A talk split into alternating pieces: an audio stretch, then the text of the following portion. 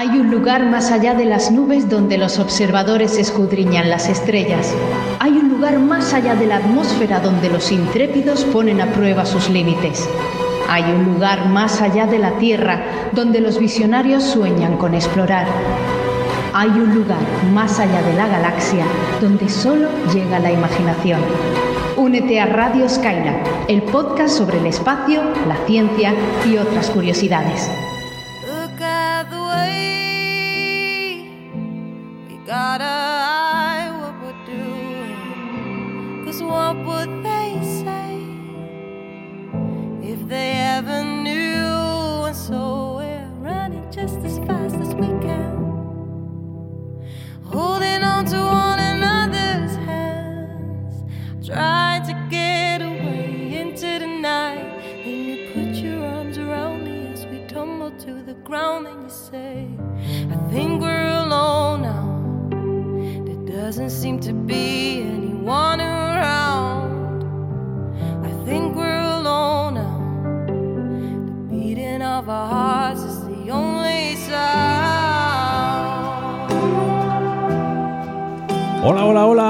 Todos los espacios trastornados. Bienvenidos al programa número 86 de Radio Skylab. Eh, tenemos dos temas para hoy y bueno, en realidad no sé si son dos temas o uno solo porque es el gran tema.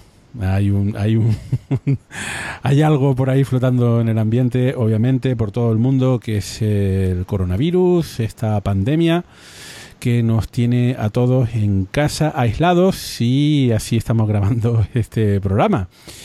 Eh, y obviamente pues hemos pensado tratar eh, el, asunto desde la perspectiva de espacio trastornado. Así que los temas que, de los que vamos a hablar por una parte es el impacto del coronavirus en las misiones espaciales y en las instalaciones astronómicas y por el otro lado también vamos a hablar de eh, las similitudes que tiene esta situación con el espacio, en concreto, pues eh, las cuarentenas de los astronautas y también cómo eh, los astronautas eh, mm, pues eh, superan y afrontan el aislamiento en, en el espacio. Y como siempre, pues tenemos a cuatro radionautas eh, que van a hablar de estos y otros temas. Y vamos a pasar a presentarlos. Hola, Cavi, démonos a saber. Hola, ¿qué tal? ¿Cómo estáis? Un saludo aquí desde mi misión de confinamiento Tierra 8. ¿Qué tal? ¿Cómo estáis? Bien, bien, estamos, afortunadamente estamos bien. Esa, espero que tú también estés bien y, y tu familia y tu gato. Sí, eh, de hecho creo que algunos ya lo saben, sospecho que he pasado el bicho, pero no tengo, no, no lo sé seguro porque no me he hecho ningún test, así que muy contento de estar recuperado. Eh, bueno, puede ser o puede no serlo. O sea, no estás Exacto, completamente... puede, eso, no lo sé seguro, puede ser, puede no serlo, O sea, pero tiene- igualmente, igualmente estoy muy contento de estar recuperado. Tiene- tienes un coronavirus de Redinger de momento. Exacto, eso es. Hay que hacer eh, la prueba serológica para, para aplanar la curva, ¿no? para aplanar la onda. Para evitar sacrificar a Cavi. En No, por fin. favor. Eh, bueno, eh, también está con nosotros Víctor Manchado, Pirulo Cósmico. Hola, Víctor. Hola a todos, bienvenidos. Espero que cada uno esté en su casa resguardado de la mejor manera posible. Eh, Bueno. tam- también tenemos a Daniel Marín, de Eureka. Hola a todos, saludos desde el confinamiento. ¿Qué tal, Daniel? Eh, ¿Cómo llevas eso? Bien, bien, no me puedo quejar teniendo en cuenta que hay gente que lo está pasando muy mal, de, tanto de salud como de otros temas, pues yo no me puedo quejar. Bien, bien. Bien. Y en este micrófono les saluda Víctor Ruiz de InfoAstro. Eh, los cuatro, pues tenemos que decir que nosotros y nuestra familia, al menos la, la más cercana, están, están todos bien. Eh, es cierto que no hemos grabado programas eh, desde, desde hace tiempo. Y bueno, eh, y de hecho este programa no va a tener la calidad de otros. Estamos a través de, Skype, no, no, no, no como en, directo con nuestro, con nuestro equipo habitual. Eh, y también un poquito en precario porque tenemos a toda la familia en nuestras casas. Tres de nosotros tenemos niños eh, pequeños y Cavi el gato. Entonces, bueno, eso, eh, tenemos que grabar tarde y no en, la, en el ambiente habitual. Eh, pero bueno, eh, insisto en lo, en lo que comenta Daniel. Eh, nuestros mejores deseos para, para todos los oyentes de, de Radio Skylab. Esperamos que estén todos. Mm, pasaríamos listas si, si hubiésemos hecho lista, pero esperemos que ustedes estén bien y nos acompañen en este programa. Así que bueno, vamos a hacer el recordatorio habitual, que tenemos una página web en radioskyla.es, también tenemos un correo electrónico que es contacto.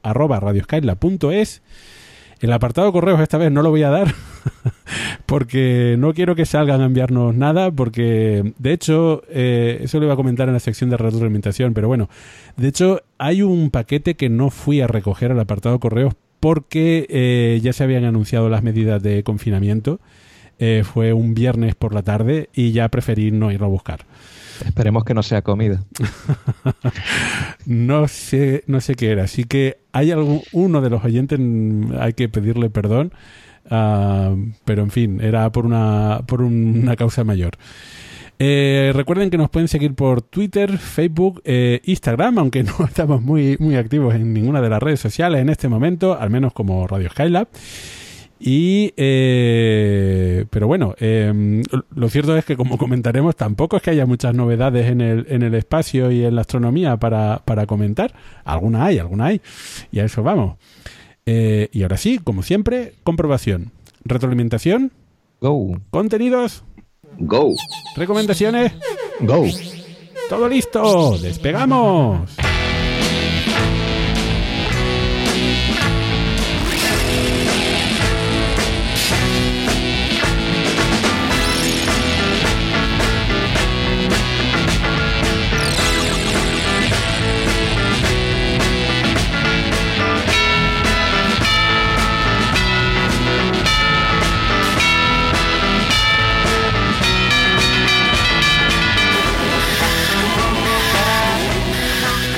Bienvenidos a la sección de retroalimentación. Eh, lo primero, comentar que aún no tenemos ganador del concurso de mini relatos de Julio Verne, porque, eh, eh, bueno, lo, lo, primero que hay que decir es que tenemos libro electrónico. Mm, ya está hecho y lo ha hecho Luis Miguel Pascual, que se ha pegado un currazo. Y ha quedado precioso. Muy bonito. muy bonito, con la portada súper chula que hizo Cavi. Eh, eh, lo segundo es que a Luis Miguel se le ocurrió la buenísima idea de realizar eh, un premio del público. Eh, entonces, vamos a poner en marcha un, un, enlace en nuestra página web, lo dejaremos en, en, en, en este programa, radioskyla.es, programa 86, para que puedan votar cuál es cuáles de los relatos de, de, los que nos han enviado y de los que están en este eh, librito electrónico, pues cuál eh, de ellos les ha gustado más.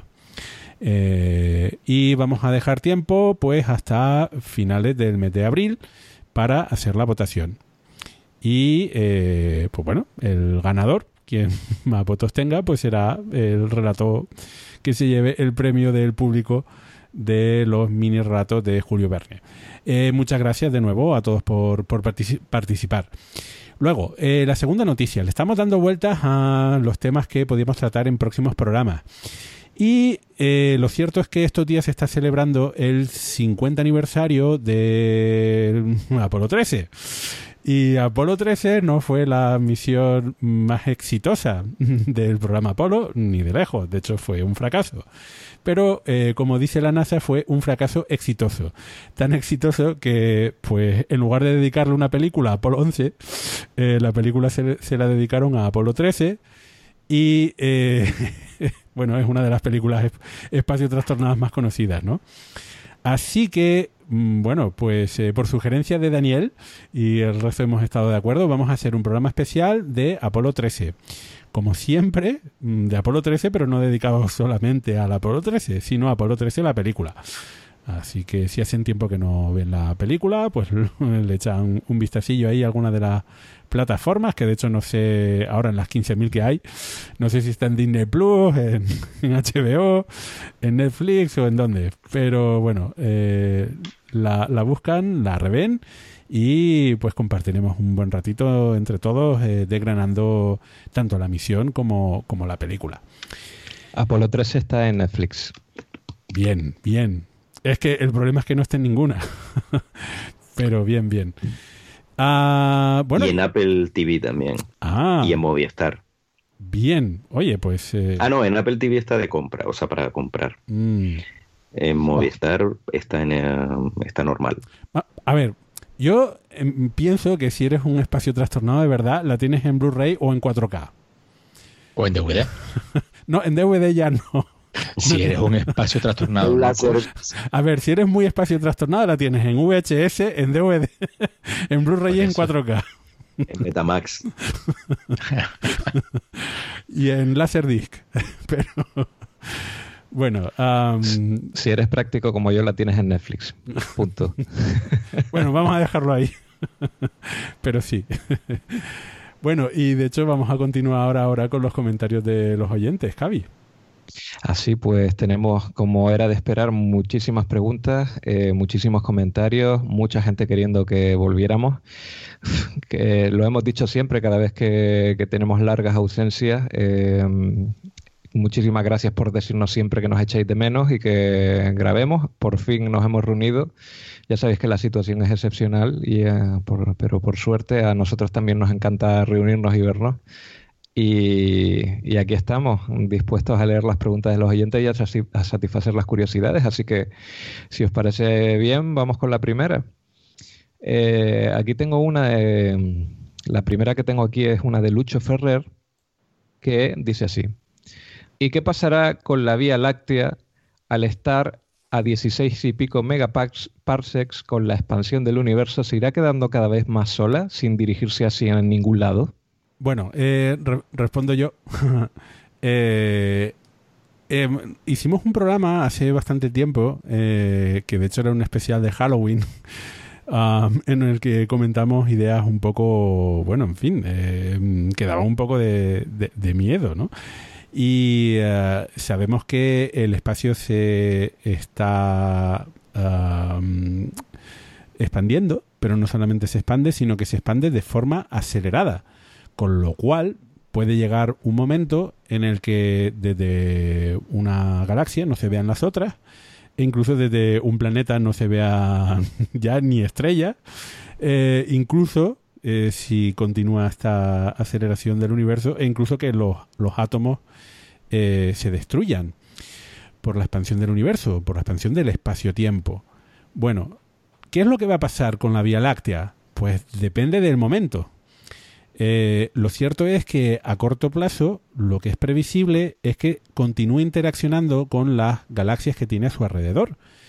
Y la que más cerca tiene, eh, las que son pequeñitas, que de hecho son satélites, pues son las nubes de Magallanes, pero eh, luego una galaxia grande que está cerca nuestra es la galaxia de Andrómeda. Entonces, a, este corto plazo, por decirlo de alguna forma, que pueden ser algunos eh, miles de millones de años, pues nos vamos a fusionar, es lo previsible, con la galaxia de Andrómeda. Entonces, pues, ¿nos quedamos solo? Pues a corto plazo, por decirlo de alguna forma, no, pues a corto medio plazo lo que vamos a hacer es fusionarnos con otra galaxia. Pero a muy largo plazo, pues sí es posible que no solamente no veamos otra galaxia, sino que no veamos absolutamente nada, ni siquiera, como decía antes, ni siquiera otros planetas, otras estrellas. Claro, em, la expansión del universo eh, a escala local está, no tiene efecto por la eh, atracción gravitatoria entre, entre estrellas, ¿no? dentro de una galaxia con la materia oscura. Entonces se supone que efectivamente el futuro, a gran escala de tiempo, dentro de miles de millones de años, después de la fusión con eh, Andrómeda y con otras también galaxias del grupo local, pues nos quedaremos solos, ¿sí? Y es interesante porque, claro, eh, esta, hay que imaginar una civilización en el futuro que viva en esta galaxia elíptica gigante que probablemente eh, será la fusión de Andrómeda con la Vía Láctea y con otras galaxias del grupo local, que no podrán ver otra galaxia en el cielo Entonces, ¿cómo van a reconstruir esas civilizaciones del futuro si no tienen, si son civilizaciones que surgen eh, como nosotros, ¿no? En, en, unos, en un tiempo, una escala de tiempo muy pequeña, ¿cómo van a reconstruir la cosmología y, si me apuras, la, la astronomía eh, y la historia del universo, ¿no? Es un escenario bastante curioso. Lo que dice Daniel eh, tiene repercusiones porque cuando hablamos de especialmente Carl ¿no? Pero no solamente Carl Sagan, es decir, nosotros cuando hacemos modelos del universo tenemos en cuenta o hay, o hay a priorismo en el sentido de que no estamos en un momento especial ni en un lugar especial del universo. Pero lo cierto es que por lo que cuenta, sí que estamos en un momento especial porque dentro de unos cuantos decenas o cientos o miles de billones de años no vamos a tener galaxias a nuestro alrededor en el horizonte de, eh, sucesos, ¿no? No, no, no, no nos habrá llegado eh, luz de, de, las galaxias que tengamos a nuestro alrededor y por lo tanto la cosmología, tal y como la entendemos, que la ciencia que explica eh, el universo a, a, su, a macroescala, pues será una ciencia imposible de llevar a cabo. Sí, efectivamente, porque según el principio antrópico, lo que comenta, eh, nosotros no deberíamos estar en un tiempo especial, pero efectivamente si el universo eh, va a evolucionar como suponemos que va a evolucionar, sí que estamos viviendo en un momento muy especial que es una pequeñísima fracción de lo que va a vivir eh, el universo, ¿no? Según el modelo actual, con la energía oscura y de expansión eterna, que es el momento en el que estamos viviendo nosotros, y por supuesto desde que, se fue, desde que nació el universo, que es en el que están naciendo nuevas estrellas. Llegará un momento en que ya no nacerán nuevas estrellas. Y eso que parece, digamos, entre comillas, obvio para los que sepan qué es lo que va a pasar con el universo. Si uno pone toda la historia del universo, la parte de formación estelar es una fracción chiquitísima, chiquitísima de todo el universo. Así que eso viola el principio antrópico, porque parece que sí, que estamos viviendo una época excepcional. Alégrense todos.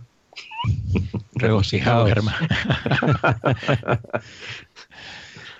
bueno, voy a pasar con la siguiente pregunta. Eh, que esta nos la hace Guillermo Barbadillo, perdón, y dice así. Esta me parece de lo más simpática. ¿Sería posible que la Estación Espacial Internacional se mantuviera en órbita utilizando un cañón que disparase los residuos en dirección contraria a la de su movimiento? Eh, nuestro amigo Guillermo dice que ha hecho algunos números y que parece que sí.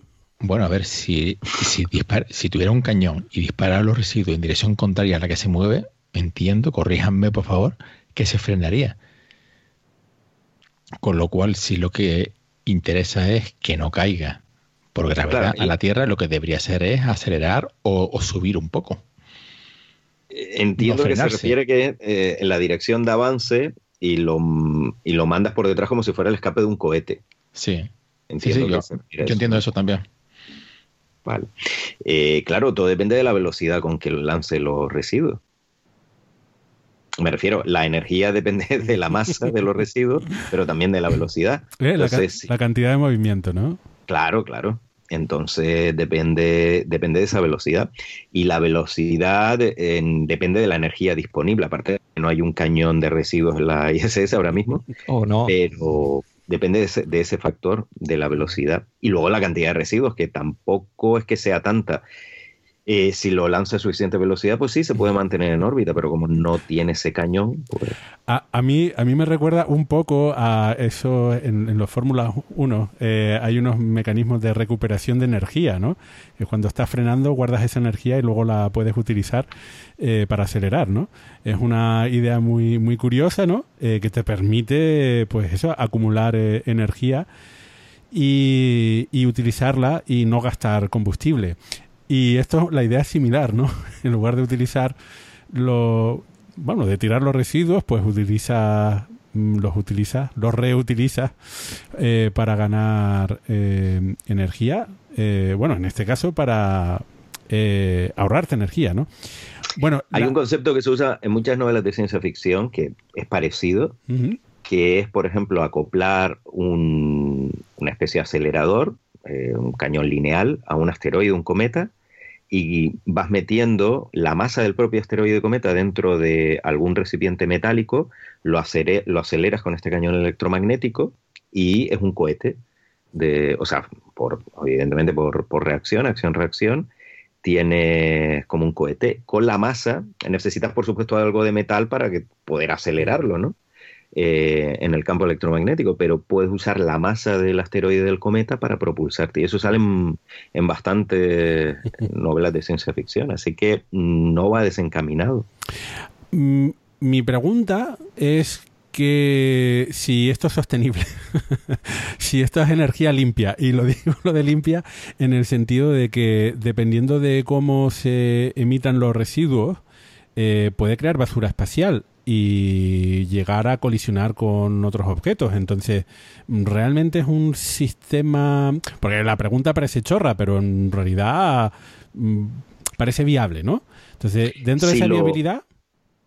Si lo lanzas, em, si aceleras a la, a la ISS en su órbita, los residuos van a quedarse en una órbita inferior y van a reentrar. Si es a la suficiente velocidad, los residuos van a ir, van a quemarse en la atmósfera. Así que, mira, por ese lado también está bien pensado. Pero tienes que, calcular muy bien el vector, ¿no? Em, y luego estoy pensando que, por ejemplo, ya de hecho ha ocurrido con, con naves espaciales cuando antes sobre todo se vertía la, orina, eso eh, tenías ahí una propulsión que tenías que tener en cuenta. En el Apolo, por ejemplo, se tenía que tener en cuenta. Cada vez que se, soltaba la orina de los astronautas fuera, pues ahí tienes un cohete de orina.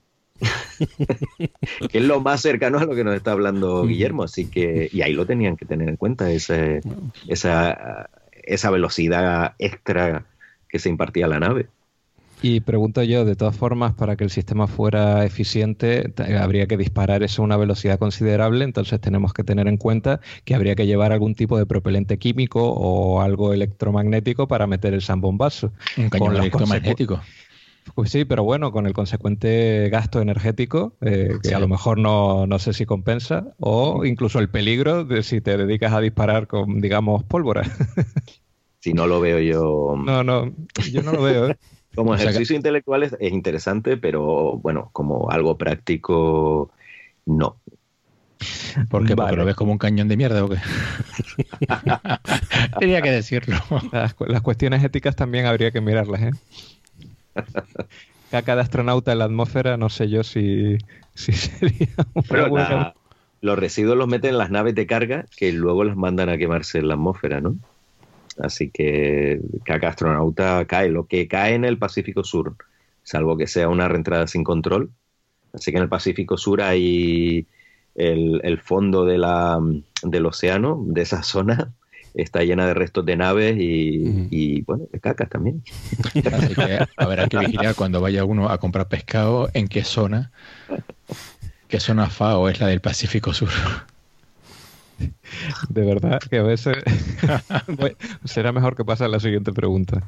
A ver, la siguiente pregunta nos la hace el llamativo nombre de Papo Rubio y dice así, partiendo que la humanidad sobreviva hasta el fin del Sol, eh, ¿cuál creéis que podría ser la solución para la supervivencia de la especie humana? Y no vale decir la Tierra errante. Bueno, aquí vamos a explicar un poquito, eh, para los oyentes que no lo sepan, es que el Sol en estos momentos está en su etapa estable, eh, en la secuencia principal. Cuando el Sol se vaya haciendo mayor, pues tendrá sus achaques. Y cuando se, haga bastante mayor, de hecho, lo que va a hacer es que las capas exteriores eh, se van a expandir y mm, hay quienes calculan que podría llegar, esas capas exteriores de, la atmósfera eh, solar, podría llegar hasta la órbita de la Tierra, más o menos. Entonces, eh, pues tenemos un problema. Así que, bueno, si llegamos hasta entonces, ¿cuál sería la solución para la posible supervivencia de la, de la especie humana? Esa es la pregunta. Sí, e incluso no hay que llegar tan lejos hasta el final del Sol porque recordemos que cuando aumente el brillo, también como parte del proceso de la evolución estelar de nuestro Sol, la zona de habitabilidad o como aquí nos gusta llamar la zona de aguabilidad se desplazaría hacia el exterior del sistema solar, quedando la Tierra pues mm, fuera y con las consecuencias causas climáticas no tan agradables para la vida ni para nosotros. Entonces, bueno, ¿qué soluciones proponemos para salvarnos de, la extinción? Pues ir a la, a la casita de, de verano, que ya estará preparada para esa época, que será el sistema solar exterior. Habrá que ir alejándose de la Tierra, de la zona de la órbita de la Tierra, y buscar la zona de aguabilidad que se irá desplazando paulatinamente a Marte, a Júpiter, a Saturno y cada vez eh, se irá alejando más del Sol. Y tendremos que ir siguiéndola. ¿Alguna luna favorita? Uy, ahí afortunadamente tenemos unas cuantas candidatas. Tenemos Europa en Júpiter, tenemos Encélado en Saturno. O sea, hay unas cuantas lunas. Tetis también está bastante bien. Mimas, aunque es pequeñita, pero bueno, tiene mucho hielo. Entonces hay unas cuantas buenas candidatas. Sí, a, mí se me ocurre que cualquier estrategia de salida hay que pensarla bien porque lo cierto es que eh, lo que parece bastante complicado de hacer es, mm, llegado en determinada época, mm, decir, bueno, pues ahora vamos a utilizar eh, cientos de millones de cohetes y trasladamos a toda la civilización a otro lugar. Esto es algo que habrá que planificarlo con muchísimas generaciones. Hay que desarrollar muchísima tecnología para poder llegar a otros lugares habitables y bueno, probablemente pues tiene más sentido que se vayan poblando lugares y despoblando otros, ¿no? En lugar de, de enviar a toda la civilización de golpe de un lugar para otro. O sea que hay que hacerlo con, con mucha planificación, sí. A, ver, es tanto tiempo que probablemente si no nos hemos extinguido ya estaremos viviendo por allí como especie. En los distintos... Si no nos hemos extinguido y, hemos, y nos ha dado por salir de la Tierra, esas dos condiciones que se tienen que cumplir. Eso esperamos. Pero una cosa, que cuando se habla de esto, em, hay un detalle que se suele pasar por alto, que es que eh, vamos a elegir una luna, ¿no? Se habla a veces de Europa o de Titán, eh, más que nada porque tienen hielo y son más o menos grandes que también nos interesa para que haya una atmósfera. Eh, eso es interesante, aunque sea una atmósfera geológicamente eh, que dure poco, pero lo suficiente para estar ahí unos miles o millones de años, o lo que viva la, nuestros descendientes en esa época. Pero hay un detalle además de todo eso, y es el flash de helio, que el, hmm. el Sol, como toda estrella, va a pasar por una etapa turbulenta donde va a aumentar muchísimo su luminosidad y luego va a volver a una gigante roja normal. Y durante esta etapa de flash del helio, si estás en Europa, por ejemplo, en Júpiter, te vas a quemar también. Entonces ahí, y estamos hablando de periodos de cientos de miles, millones de años, depende porque eso es un poquito caótico, ¿no? La evolución estelar. Entonces, recuerdo que había un paper de estos locos por ahí que decía que durante el pico del flash del helio, la humanidad tendría que irse a Plutón a sobrevivir y luego ya podía volver. Estaría un poco tostado todo el, resto del sistema solar, pero... ¿Y si nos enterramos en Ganímedes? Esa es otra opción. De hecho, yo ya lo estoy planeando. ya después de esto del coronavirus, vamos, en Ganímedes o donde sea, nos vamos a, meter. No, sí, se puede poner el... Eh, me hago acordar que esto no es un spoiler, no mucho. en las novelas ¿cómo te gusta, Daniel? En las novelas de Cixin Liu, eh, del bosque oscuro y todo esto, eh, de ciencia ficción, em, ponen hábitats detrás de, Júpiter y, bueno, se puede poner otro gigante gaseoso para protegerse de un posible brillo eh, de un efecto nova del Sol, ¿no? No voy a decir por qué, pero que ponen los hábitats ahí detrás de, de, Júpiter y se podría poner también de Saturno. Entonces, yo qué sé, si somos capaces de vivir en Europa o en Titán, podemos crear hábitats, eh, colonias espaciales, ponerlas a la sombra, en puntos de Lagrange o lo que sea, a la sombra de algún gigante gaseoso. Supongo que tendrá un montón de ideas para sobrevivir en el futuro, no lo sé. Cilindros ya de se algo. Sí, vamos, digo yo que con tanto tiempo probablemente el ser, humano ni siquiera tenga eh, naturaleza humana tal y como la entendemos, pero bueno, tampoco nos vamos a meter ahora en esos si Visto lo visto, aunque la gente yo entiendo que esté escuchando esto un poco para desconectar del asunto, ¿cómo hemos gestionado la crisis a nivel mundial por un puñetero virus? Eh, algo como es la muerte del sol, no me lo quiero ni imaginar. Eso es mentira. Eso es una o sea, que no soy muy optimista. Eh, después de esto, mi expectativa sobre la esperanza de vida de nuestra especie ha bajado significativamente. Eh, negacionistas solares aparecerán. Seguro. de que, qué duda. Bueno, ya los tenemos, los terraplanistas, que dice que el, sol realmente es algo artificial. Bueno, en la, en la, precisamente en la novela de La Tierra Errante, que también es de Cixin Liu, eh, hay negacionistas de por qué está huyendo la Tierra, ¿no? Que en la película creo que también era, ¿no? Que el Sol se convertía en una nova, iba a tener una nova, ¿no? Eh, en la novela también, pues había gente que, de, claro, después de estar emigrando durante siglos, eh, que decía que todo era una conspiración del gobierno y que era mentira, que el sol no le pasaba nada. O sea que ahí el, el autor, pues, captó muy bien el, el ambiente actual, ¿no? De, la naturaleza humana. Bueno, y eh, antes de seguir hablando de naturaleza humana, será mejor que hablemos de la naturaleza de las estrellas. Y continúo con otra preguntita que nos hace alguien anónimo y que, eh, bueno, es sobre Betelgeuse. Que, que él dice que es posible que se haya tragado a todos sus planetas. Bueno, lo pregunta. O quizá, o se sabe si tiene alguno orbitándolo. Pues que yo sepa, no hay de momento ningún planeta extrasolar eh, descubierto en Betelgeuse y recordemos que hay algunas misiones de descubrimiento de planetas extrasolares en estrellas especialmente brillantes y esta es una de ellas. eh, Betelgeuse es una de las estrellas más brillantes del cielo y en estas es más complicado, que mm, suene paradójico, en esta era más complicado descubrir planetas extrasolares. Bueno, la, la, pregunta es interesante no solamente por lo de Betelgeuse, sino porque pues llevamos desde unos cuantos meses, finales del mes de diciembre, hablando sobre la posibilidad de que Betelgeuse em, pues colapsara. y lo cierto es que, por, porque está bajando de brillo. Y la noticia mm, reciente, no, no demasiado, pero de, del último mes, es que ya ha estado recuperando em, el brillo. Así que eh, la teoría de que se habían combinado dos de los ciclos que tenía Betelgeuse para tener un, uh, un descenso de brillo pronunciado, pues parecen confirmarse porque además predecían que justamente a finales de febrero sería el mínimo y a partir de entonces iría recuperando brillo. Y efectivamente, pues es lo que eh, estamos observando. Y ahora está alrededor del 60% de, de, del brillo que, había perdido. O sea que le queda poquito para volver a su, Sí, ahora está, el, según el bot este del estatus de Betelgeuse que está en Twitter, al 87%. 87. Pues mira, ha recuperado, ¿eh? Ha recuperado muchísimo. Muchísimo. Y digo una cosa, eh, Demasiado. Ha empezado a recuperar hace dos meses y lo del coronavirus lleva unos dos meses aquí. ¿Casualidad? No lo creo. en fin. Gamber.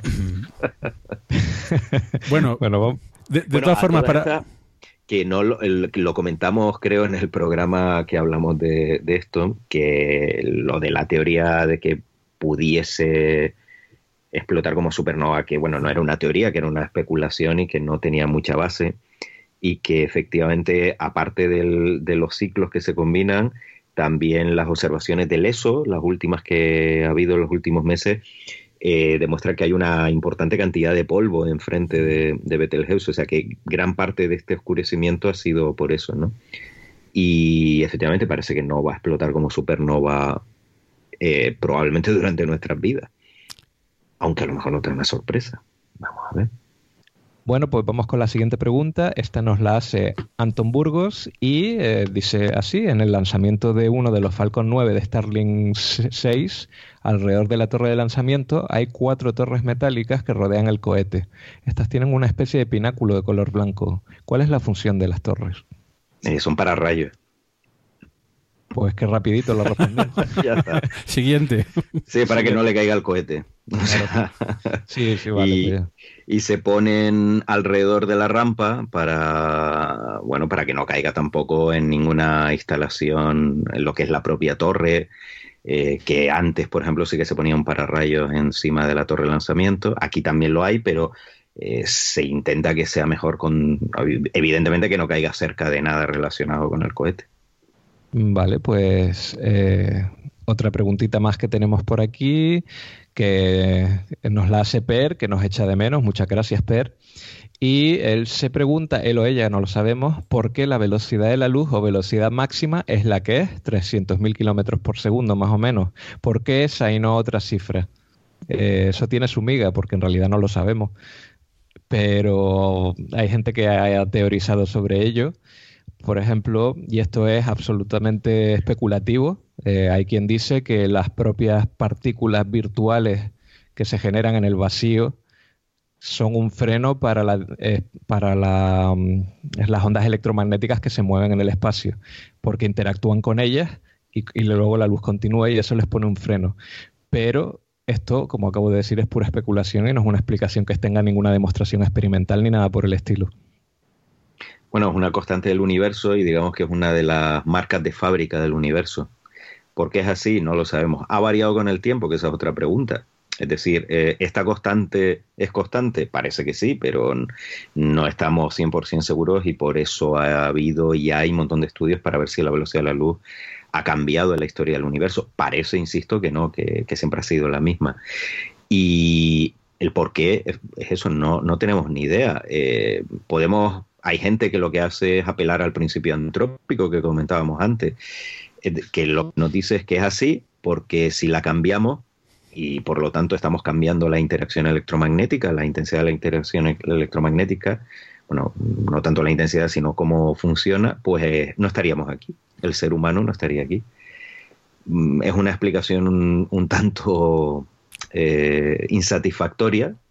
Pero yo, diría que de hecho no es que es la mejor que tenemos. Pero es que no es una explicación, es una tautología. Claro, no, no, nos dice nada, nada nuevo, ¿no? Eh, ¿Por qué estamos aquí? Pues porque el universo es así como es. si fuera de otra forma, pues seríamos de otra forma. No dice nada nuevo eh, a nosotros, pero a mucha gente sí le es una forma de indicarle que la existencia del universo y de los átomos y de las moléculas y de nosotros como, como seres complejos depende de sobre todo las cuatro fuerzas fundamentales y que si cambias un pequeño parámetro en cualquiera de en cualquiera ¿no? de las cuatro ya no estaríamos aquí y que es un equilibrio muy delicado. Eh, puede salir esa velocidad de la luz esa constante de la teoría unificada y todo esto bueno pues a lo mejor. Pero yo creo que sirve para eso pero efectivamente es un es un pez que se muerde la cola si no si no tiene otra, otro apoyo ahí teórico. Sí, yo cuando reflexiono sobre estas cosas siempre acabo pensando en la palabra multiverso, ¿no? El nuestro sí cuadró con esa combinación perfecta de constantes y por eso estamos aquí, y luego hay otros en los que no. Y no hay allí seres humanos preguntándose nada porque no hay universo donde se pueda vivir. Pero mm. claro, son cuestiones que... Mi, mi, mi problema con esa teoría es que si existen otros multiversos no los podemos conocer. Eh, casi por la definición de universo, ¿no? Está más autocontenido. Por lo tanto, tampoco me ofrece ninguna información nueva. Y por lo tanto, no necesito esa teoría porque no me explica nada de lo que ya sabía, ¿no? Es que no es una teoría científica. claro, no lo es. De, hecho, es como. De hecho, es realmente una cuestión de fe si te acoges a eso. Y por lo tanto, no es ciencia. Es, una cuestión. filosófica. efectivamente, esa es la palabra para mí. Es una cuestión filosófica. Creo que hay científicos que se sienten más realizados, eh, pues no apelando a la existencia de un ser superior que haya creado el universo y por lo tanto, como nos enfrentamos a este principio antrópico de, de esta forma y no podemos explicar por qué las constantes del universo, de momento al menos, porque las constantes del universo son las que son y no son otras, pues les resulta interesante filosóficamente esa otra alternativa. Pero desde mi punto de vista, que te resulte filosóficamente atractiva porque a ti te resuelve tus problemas mm, pues, religiosos, si quieres decirlo, eh, es una cosa, pero desde a mí lo que me preocupa es cuáles son las teorías que podemos llegar a demostrar de forma científica. Y desde ese punto de vista me parece muy poco satisfactorio. Eh, no voy a comentar nada más sobre esto, pero añado una cosa religiosa que sepan nuestros oyentes, que estamos grabando esto en Domingo de Resurrección y eh, que ha coincidido además con el Día de la Cosmonáutica, 12 Mm. de abril. O sea, otra coincidencia interesante. Te veo, muy, te veo muy místico, Daniel. No, no, eh, bueno, más místico que el principio antrópico y multiverso es complicado. Y nosotros aquí poniéndonos metafísicos, maldita sea. bueno, ya voy a ir terminando con la sección. Eh, se ha alargado un poquito, pero porque teníamos muchas preguntas. De hecho, por desgracia, nos hemos dejado otras tantas en el tintero que esperemos que se respondan en el futuro con nuevos programas. Y ahora tengo una que nos la hace Space No sé y eh, también es sobre SpaceX. Eh, y bueno, en- se pregunta si se puede calcular el ritmo de caída de satélites una vez desplegados los 12.000 o 30.000, o no lo dice él, o 40.000, eh, que tendrá pues la megaconstelación de SpaceX. Supongo que depende de muchos factores, tantísimos, pero podrían estar desorbitando satélites cada muy poco tiempo. Claro, efectivamente depende de un montón de factores. En Los Starlink van a estar situados principalmente en dos órbitas, en dos alturas. Bueno, van a estar situados en varios planos orbitales, pero en dos alturas. Una a unos 330 kilómetros y otra a 550 kilómetros. Actualmente los que estamos viendo en órbita final son de 550 kilómetros. Cuanto más alto, más tarda en frenarse y más en caer. Todo dependerá de, de qué, pues el, tiempo de reentrada de un satélite depende de la actividad solar, básicamente, que es lo que hace que dilata las capas exteriores de la atmósfera y aumenta el rozamiento con, con los satélites. Un satélite que esté a unos 330 kilómetros de altura, eh, si no tiene un impulso eh, de un motor, y los Starlink tienen motores iónicos, pues reentra aproximadamente en menos de un año. El tiempo exacto depende de la forma del satélite y depende también de la actividad solar que hemos dicho. 550 kilómetros, pues ya estamos hablando de bastantes años. Y bueno, ¿qué pasa? Que esto quien lo sabe realmente todos los datos es SpaceX y ellos son los que tienen, los que controlan y tienen esos modelos que de reentrada, ¿no? Que, que nosotros pues no tenemos. Sí que es verdad que cuando el satélite está en una órbita de 330 kilómetros, por ejemplo, lo que está haciendo SpaceX es que el satélite tiene una orientación aerodinámica. Es decir, el panel solar no está perpendicular con respecto a la superficie de la Tierra, sino que está en la dirección de avance de la órbita, precisamente para reducir el frenado atmosférico y por eso también son más brillantes, aparte que están más bajos. Así que todo esto hay que tenerlo en cuenta, SpaceX lo tiene en cuenta, pero para resumir, sí, en el futuro eh, tenemos estos 12.000 o 40.000 satélites los que Elon tenga bien lanzar, pues van a estar reentrando continuamente satélites, el ritmo no lo sé, y van a tener que estar lanzando satélites nuevos para reponer esta constelación. Y lo mismo con las demás megaconstelaciones.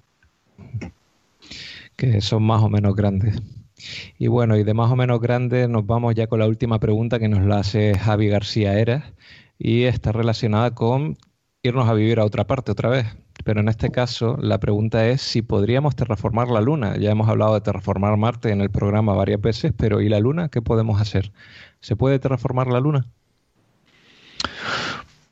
Ahí yo ahí creo que la única opción que tendríamos es enterrarnos, o sea, excavar cuevas, hacer bases subterráneas con salidas al exterior, porque claro, eh, con eh, lo pequeñito que es la Luna, la poca gravedad que tiene y la ausencia total de atmósfera, no hay dem- demasiadas opciones, sino que la o bien tener bases mm, más o menos protegidas, pero si queremos mm, que sean realmente seguras contra el impacto de, de meteorito, cualquier fragmento que te venga desde arriba, lo mejor es eso, pues enterrarnos, hacer cuevas o aprovechar alguna cueva que exista.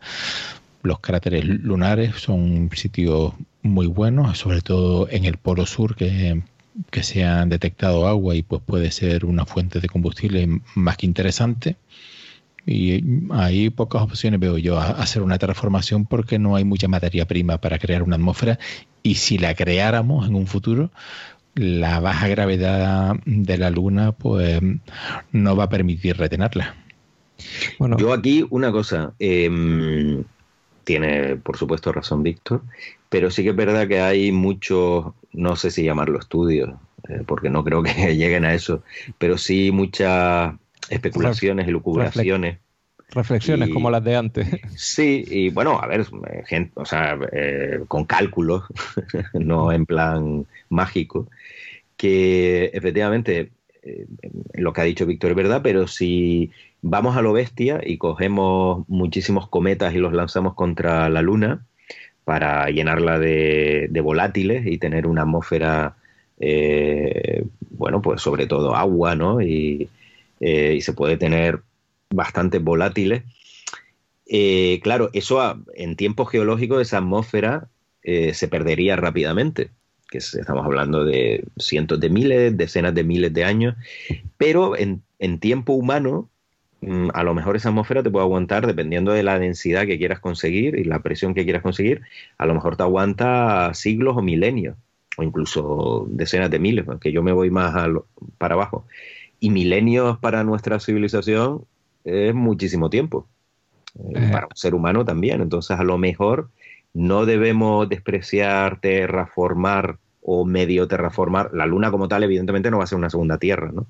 Pero medio terraformar eh, objetos como la Luna con esas atmósferas temporales.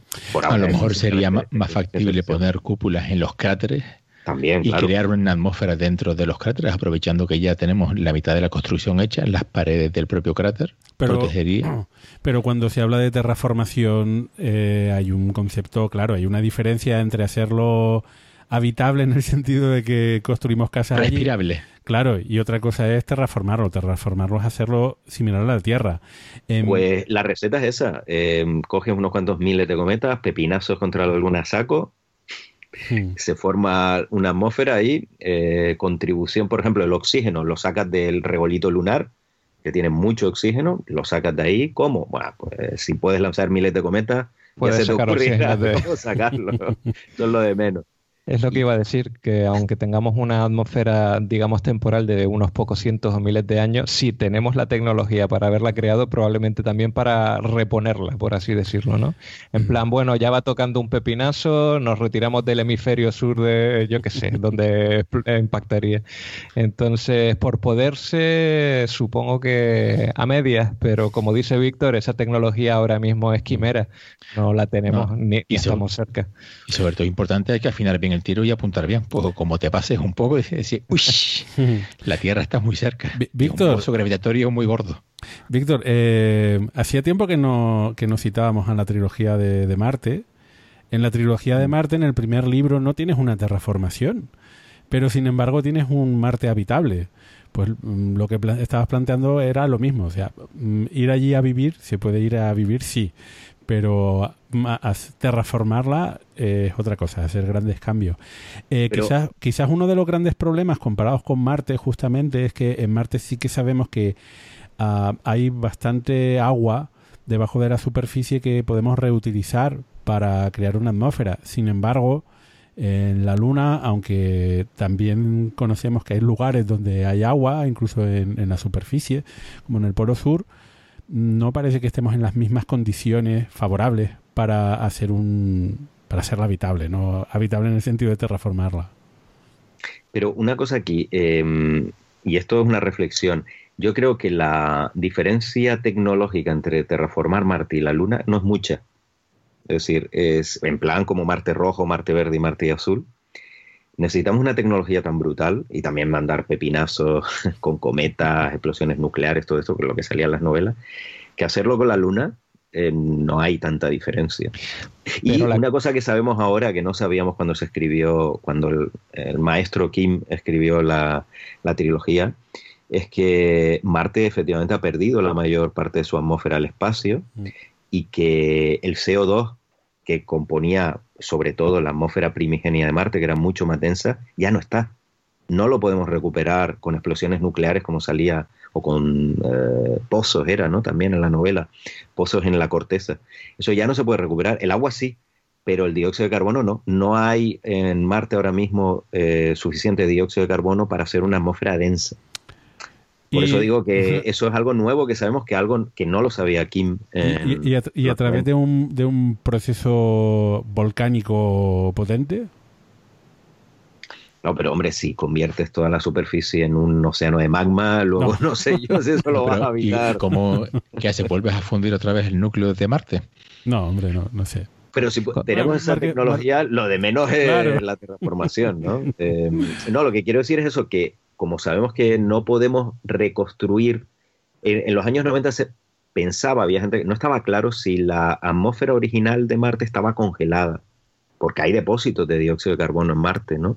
Hoy sabemos que no, que se ha perdido al espacio la inmensa mayoría. Entonces habría que volver a traerla como con pepinazos de cometas, que es lo más sencillo. Bueno, lo más sencillo, entiéndanme, que dentro del escenario de ciencia ficción. Entonces, por eso digo que terraformar la Luna tampoco lo veo tan diferente que Marte actualmente. Y pregunto, Daniel, y ya vamos cerrando, ¿y si no elegimos el CO2 y elegimos otro gas, no podríamos elegir otro gas? Aunque quizá la atmósfera no fuera exactamente respirable. Claro, pero si no tiene CO2, tiene sobre todo agua, ¿no? Hielo de agua. Y hay agua en Marte y puede sacar de ahí oxígeno. Eh, claro, lo que pasa es que necesitáis energía para sacar el oxígeno. El oxígeno es muy reactivo. Mm, Habría que reponer esa atmósfera también, supongo. Claro, lo bueno del CO2, como todos sabemos, es que, que es un gas de efecto invernadero. El agua es más, una vapor de agua. Lo que pasa que a la distancia de Marte pues se congela. No sé, eso mira, eso es un tema para un programa a dedicarle solo a eso, ¿no? Terraformar eh, los planetas. Bueno, pues nada. Lo apuntamos. Apunta, apunta. Yo creo que ya podemos ir cerrando la sección que se nos ha quedado curiosa y variada y seguimos con el programa. Hasta aquí la sección de retroalimentación y bueno, aunque estemos en periodo de cuarentena y aunque estemos todos encerrados en casa, seguro que la curiosidad sigue en los cerebros de cada uno, así que no duden en dejar los comentarios. las preguntas, las dudas o lo que tengan, que intentaremos recogerlas, recopilarlas y responderlas cuando, cuando grabemos. Eh, un saludo a todos y continuamos con el programa. Es que te has convertido en parte de mi alma. Ya nada me conforma si no estás tú también. Más allá de tus labios el sol y las estrellas, contigo en la distancia, amada mía, estoy. El primer tema que les tenemos preparado para hoy es el impacto de esta pandemia, tanto en el espacio eh, como en la astronomía. Bueno, cuando digo en el espacio, no es en el espacio real, eh, sino obviamente en las misiones eh, espaciales lo cierto es que eh, cualquier actividad humana eh, se ha visto ya afectada por eh, las medidas de aislamiento y distanciamiento social que se han tomado en todo el mundo. Y es obvio que esto también tenía que tener una repercusión clara tanto en el sector aeroespacial como también en el astronómico. Y de eso vamos a hablar ahora un, un poquito al menos. Em, y vamos a empezar por eh, el impacto en, misiones eh, espaciales y centros espaciales que se han visto afectados por el coronavirus. y quizás eh, tenía ganas de, empezar con algo que teníamos pendiente de, actualizar información porque habíamos hecho, no sé si llegamos a hacer alguna apuesta sobre la misión ExoMars 2020. pendía de un hilo o de un paracaídas y bueno, tenemos noticias, ¿no, Daniel? Sí, que ya no es ExoMars 2020, sino ExoMars 2022. Uy, eso tiene mala pinta, ese cambio de nombre, ¿no? Mm. Eh, pues sí, en vez de lanzarse este año, ya se nos ha caído una de las misiones marcianas que se iba mm, a lanzar, y esta es la primera, se retrasa 2022, que como bien decías, pues se veía venir por el tema de los paracaídas, porque esto es algo que ya lleva varios meses. Bueno, la verdad es que es una misión que tiene muchos problemas, ha tenido muchos problemas de todo tipo, sobre todo presupuestario. Y, bueno, pues eh, finalmente era ExoMars 2018 se aplazó a 2020 y ahora se vuelve a aplazar Mm. a 2022. Pero hay que recordar que esta misión realmente nació hace más de 10 años con la intención de poner un rover, eh, un rover europeo, que ahora se llama Rosalind Franklin, pero que en ese momento era el rover ExoMars. ExoMars nació siendo ese rover. Eh, y bueno, así surgió ¿no? la misión ExoMars. Luego, después de muchos años, la ESA vio que no lo podía llevar a cabo sola, entonces se unió con la NASA y la NASA decidió que se lanzasen junto con Europa dos naves, una para estudiar la atmósfera, otra para posar este robot. Y la NASA en el último momento pues dejó a Europa colgada. Nos dejó colgados, dijo, sorpresa. no, no queremos lanzarlo, ahí se quedan y nos vamos. Y la ESA se quedó compuesta y sin novia, entonces buscó a, otro, a otra novia en este caso, que fue Rusia, y, y siguió adelante el programa ExoMars con Rusia. Hay que recordar que está ya en Marte la sonda ExoMars eh, 2016 o TGO, que se llama también, que llevaba el famoso Scacciarelli. Para nosotros siempre será Scacciarelli. Eh, una sonda que se estrelló, eh, Schiaparelli se llamaba, hablando en serio. Y ahora quedaba esta misión que era de posarse y que, bueno, es una misión conjunta entre la ESA y Roscosmos, entre Europa y Rusia, entre Europa entendiendo, obviamente, mm, los países de la Agencia Espacial Europea. Geográficamente ya sabemos que Rusia es parcialmente Europa. Lo digo por si hay alguien que luego nos lo comente, ¿no? Y, y bueno, pues a esta misión Rusia estaba diseñando parte de la nave, entre ellos el módulo de descenso y Europa el resto del sistema. Y ha habido bastantes problemas de financiación y el más grave pues ha sido el de los paracaídas, que en las unas pruebas que se hicieron, esta sonda tiene dos paracaídas, uno subsónico y otro supersónico, a diferencia de las sondas marcianas de la NASA, que solo hay un paracaídas. Eh, pues bueno, pues los dos se rompieron, no funcionaron bien. Y se iban a repetir las pruebas porque esto de mandar una nave a Marte después de que se te hayan roto los paracaídas no da muy buen rollo. Eh, y claro, ha aparecido además lo del coronavirus y esto ha sido la puntilla, ¿no? Había otros problemas también de software, de eh, hacer más pruebas la etapa de descenso por parte de Roscosmos, es decir, no es solo los paracaídas, no es solo el coronavirus, pero claro, la suma de todo, pues ya ha sido como que no. Y además que, que bueno, que ya veían eh, la integración de gran parte de los sistemas de la nave y de lo que es la, la sonda propiamente dicha, se estaba haciendo en Italia, ¿no? que ha sido el primer país europeo más afectado por el coronavirus, pues aunque han seguido trabajando, evidentemente todo esto repercute. Y se iba a lanzar desde Rusia, que por ahora no está ah, en Baikonur, ¿no? No, no, no está siendo afectado de forma tan, tan fuerte como España e Italia. Pero es cuestión de tiempo, porque claro, mientras estamos grabando esto, el coronavirus está extendiéndose como una ola, tic-tac, tic-tac, por todo el mundo, ¿no? Una ola siniestra y ya hemos visto que hay países que todavía no se han dado cuenta de lo que le está llegando, de esa ola, o se están empezando a dar cuenta, entonces, eh, pues aquí la Agencia Espacial Europea ha sido previsora y lo ha cortado, porque no se pueden arriesgar. Y nada, a 2022. ¿Cuál es el problema? Que esto significa un sobrecoste enorme que habrá que pagar.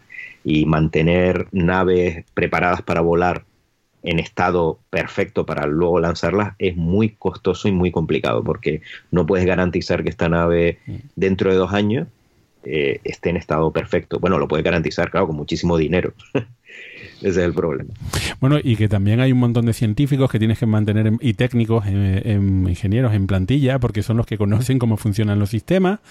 Eh, no les puedes hacer un ERTE, un expediente de regulación temporal de empleo, porque si se van a buscar luego otro empleo, eh, te has quedado sin el conocimiento que, que, que no es redundante. Es decir, mm, lo saben esos ingenieros y, ya está. Bueno, en fin, yo, creo que es, eh, es bastante complicado en estos momentos saber cuál es la situación exacta de, de todas las misiones y de, y de todas las agencias espaciales y astronómicas en el mundo porque estamos comenzando eh, a ver los efectos médicos de la pandemia, pero todavía vamos a, a tener que sufrirlo durante un cierto tiempo, con lo cual si se largan mucho, bueno, pues ya, ya, ya iremos viendo, ¿no? En todo caso, eh, este iba a ser el gran año de Marte, eh, Marte 2020, la oposición de Marte. Eh, había previsto que se enviaran un montonazo de misiones. De momento se ha caído la europea. Eh, lo que me imagino que en estos momentos no podemos confirmar es que alguna otra tampoco sufra los efectos colaterales. ¿no? Bueno, hay otras tres. una es la de la NASA mm, Mars 2020, que creo que no habíamos comentado por aquí, que ya tiene nombre, ya le han puesto el nombre. Eh, que ya no. Sí, perseverancia. Ah, tenemos curiosidad, curiosity, y ahora tenemos a perseverance. Entonces, bueno, le han puesto este nombre que ya entra dentro de la tradición de los últimos rovers, de esos adjetivos tan llamativos, pero que bueno, eh, está bien, es un nombre que está bien, nos acabará gustando, como en su momento Curiosity, Opportunity, Spirit. Y bueno, pues Perseverance es esta misión, es una misión eh, de la NASA y es prioritaria para la NASA. ¿Qué quiere decir? Que la cosa tiene que estar muy mal en Estados Unidos eh, y en Florida para que no se lance. El, el, rover ya está en Florida y bueno, en principio todo va bien para que se lance en julio. La ventana de lanzamiento se abre a mediados de julio y esperemos que se pueda lanzar. ¿Qué pasa? Que Estados Unidos está siendo ahora mismo el país más golpeado por el coronavirus, precisamente. Así que de aquí a julio, cuando hemos dicho que, muy mal tiene que ir, pues claro, es que todo indica que está yendo muy mal. Así que podría ser. De todas formas, yo creo que sí, que, la van, que se va a lanzar. Eh, porque, bueno, es una misión prioritaria y tiene todos los recursos eh, al igual que las misiones dedicadas a la, a la defensa nacional y, otro tipo de misiones espaciales que son prioritarias, esta lo es. Otras eh, no tienen esta categoría y se van a aplazar. Una de ellas es el telescopio James Webb, que ya está acostumbrado a los ¡Oh! Yo creo que, eh, te digo una cosa, yo creo que esto, em, los de Northrop Grumman, que es la empresa, lo han usado de excusa. lo han aprovechado, han dicho, menos mal, tenemos una excusa. Fueron ellos los que lanzaron. Sí, eh, eh, se, ha comentado por ahí en que si cualquier empresa quiere dar una mala noticia, puede, puede aprovechar ahora porque con la que tenemos montada encima va a pasar desapercibida. De hecho, ha pasado tan desapercibida que no me había enterado de que habían aplazado a, James Webb, aunque bueno, tenía todas las papeletas.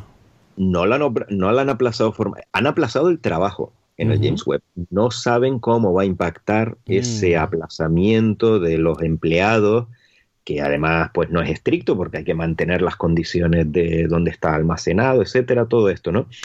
Eh, no saben cómo va a afectar a la fecha de lanzamiento. Obviamente no se va a adelantar.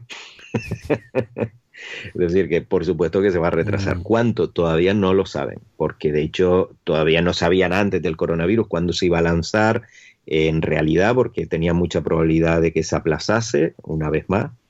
Entonces, bueno, eh, todo indica que efectivamente pues se va a retrasar y esta vez parece que no es solo por culpa de la empresa o, del proyecto en sí, sino bueno, hay una causa justificada, pero ya digo que les ha venido mm, bien para, para justificar esto. Y luego en las otras misiones marcianas que estábamos hablando, la de Emiratos Árabes Unidos en principio sigue, pero eh, va a ser lanzada por un cohete japonés, curiosamente.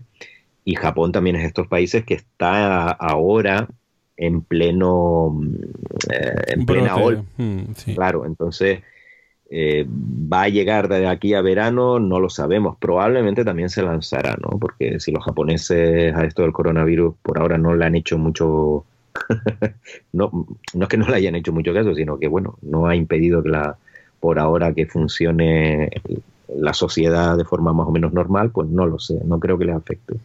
Y luego está la sonda china, la, la Marte 1, la Huoxing 1, que curiosamente China es el único país de todas las potencias espaciales que en vez de estar sufriendo la ola del coronavirus, ya la ha pasado, por lo menos la primera ola, ¿no? porque fue donde surgió.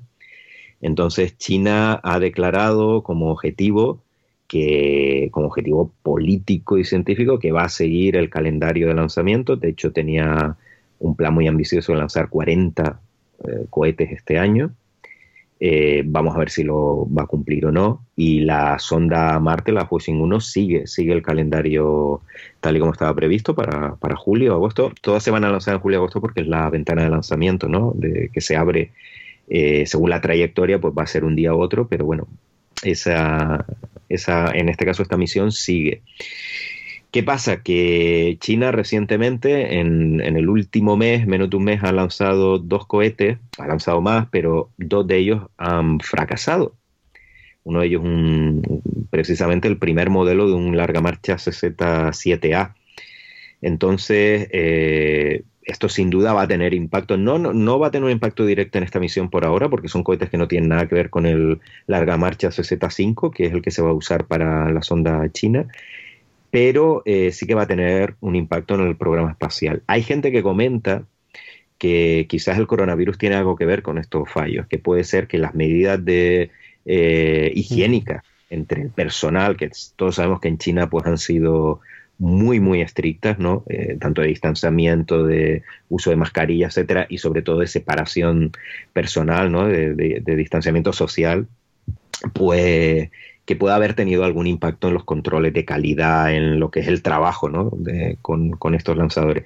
Por ahora esto es una especulación porque realmente no hay una prueba que, nos diga que esto es así, pero bueno, es casualidad que justo que empieza a recuperarse China y empieza a lanzar cohetes, pues tenga de repente una tasa de fallos tan, tan alta. Con el, CC, con el CZ7A era un poco comprensible porque era un cohete nuevo, por lo menos la segunda etapa, pero con el que se lanzó el otro día, que era un CZ3, pues no, porque es un cohete que se ha lanzado muchísimas veces. Entonces puede haber algo de eso o puede ser simplemente... Casualidad. Casualidad, no creo. bueno, em, lo cierto es que aparte de, Marte, los centros espaciales eh, y las misiones espaciales em, estamos viendo que están sufriendo Ah, no siendo las prioritarias, están sufriendo bastantes problemas. Y, eh, por ejemplo, la Agencia Espacial Europea ha cerrado las operaciones en, la Guayana Francesa.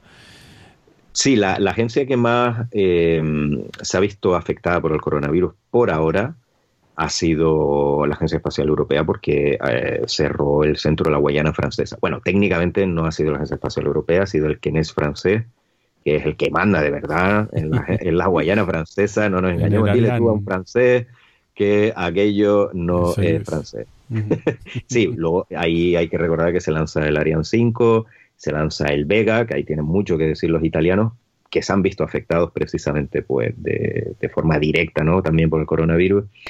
Y el Soyuz, que, eh, bueno, pues todo el personal ruso y también el, del resto de países, italianos, franceses y de otros países de la Agencia Espacial Europea se han vuelto a Europa, pero bueno, los rusos también se han vuelto a Rusia porque se han, ah, han cerrado todas las campañas de lanzamiento. Curiosamente, Ariane Space, eh, que bueno, la gente le suele llamar Ariane Space, pero eh, como es francesa, Ariane Space eh, sigue activa porque de hecho eh, después de cerrarse el, o a punto de cerrarse el, la Guayana francesa, se lanzó desde Baikonur un, eh, un cohete Soyuz eh, con un contrato de Ariane Space para la constelación OneWeb, que antes estábamos hablando mm, de las megaconstelaciones. O sea, aquí tiene que ver porque se lanzó y luego curiosamente, bueno, no curiosamente, sino tiene que ver también OneWeb se ha declarado en quiebra y bueno, pues por culpa principalmente del coronavirus ya arrastraba muchos problemas. Esto es como el James Webb, o sea, OneWeb ya arrastraba muchos problemas eh, financieros y ya antes del coronavirus se estaba hablando de una posible bancarrota, pero claro, con el tema eh, del bicho por ahí, pues al final hmm. se ha, se ha, declarado en bancarrota. ¿Y qué va a pasar? No lo sabemos, porque ahora a lo mejor viene Jeff Bezos, lo compra, OneWeb, que sería Sería aquí un, movimiento muy inteligente por su parte. O no, no lo sé. Pero vamos, que la puede comprar cualquier otra empresa o, quien sea y seguir adelante o no. En cuyo caso, pues eh, será otra víctima, en este caso empresarial del coronavirus. Eh, se escucharon aplausos en Twitter. entre, la comunidad astronómica que esa mega constelación estaba en bancarrota. Esa, la megaconstelación eran, bueno, cientos de satélites, 600, 900, según la fase en la que al final se hubiese desarrollado o se puede desarrollar todavía. Eh, es decir, no estamos hablando de las miles de unidades de, de, Starlink para nada, pero sí que es verdad que son satélites más brillantes. ¿eh? Entonces, quizá, bueno, una cosa por la otra.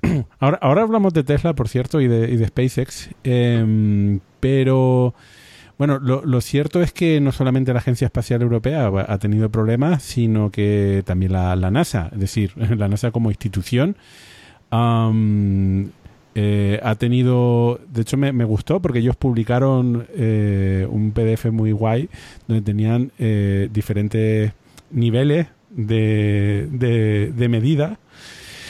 Y lo cierto es que en lugar de estar en DEFCON 5, bueno, pues están, son cuatro, cuatro niveles. hay, hay muchos centros que están en, nivel 3.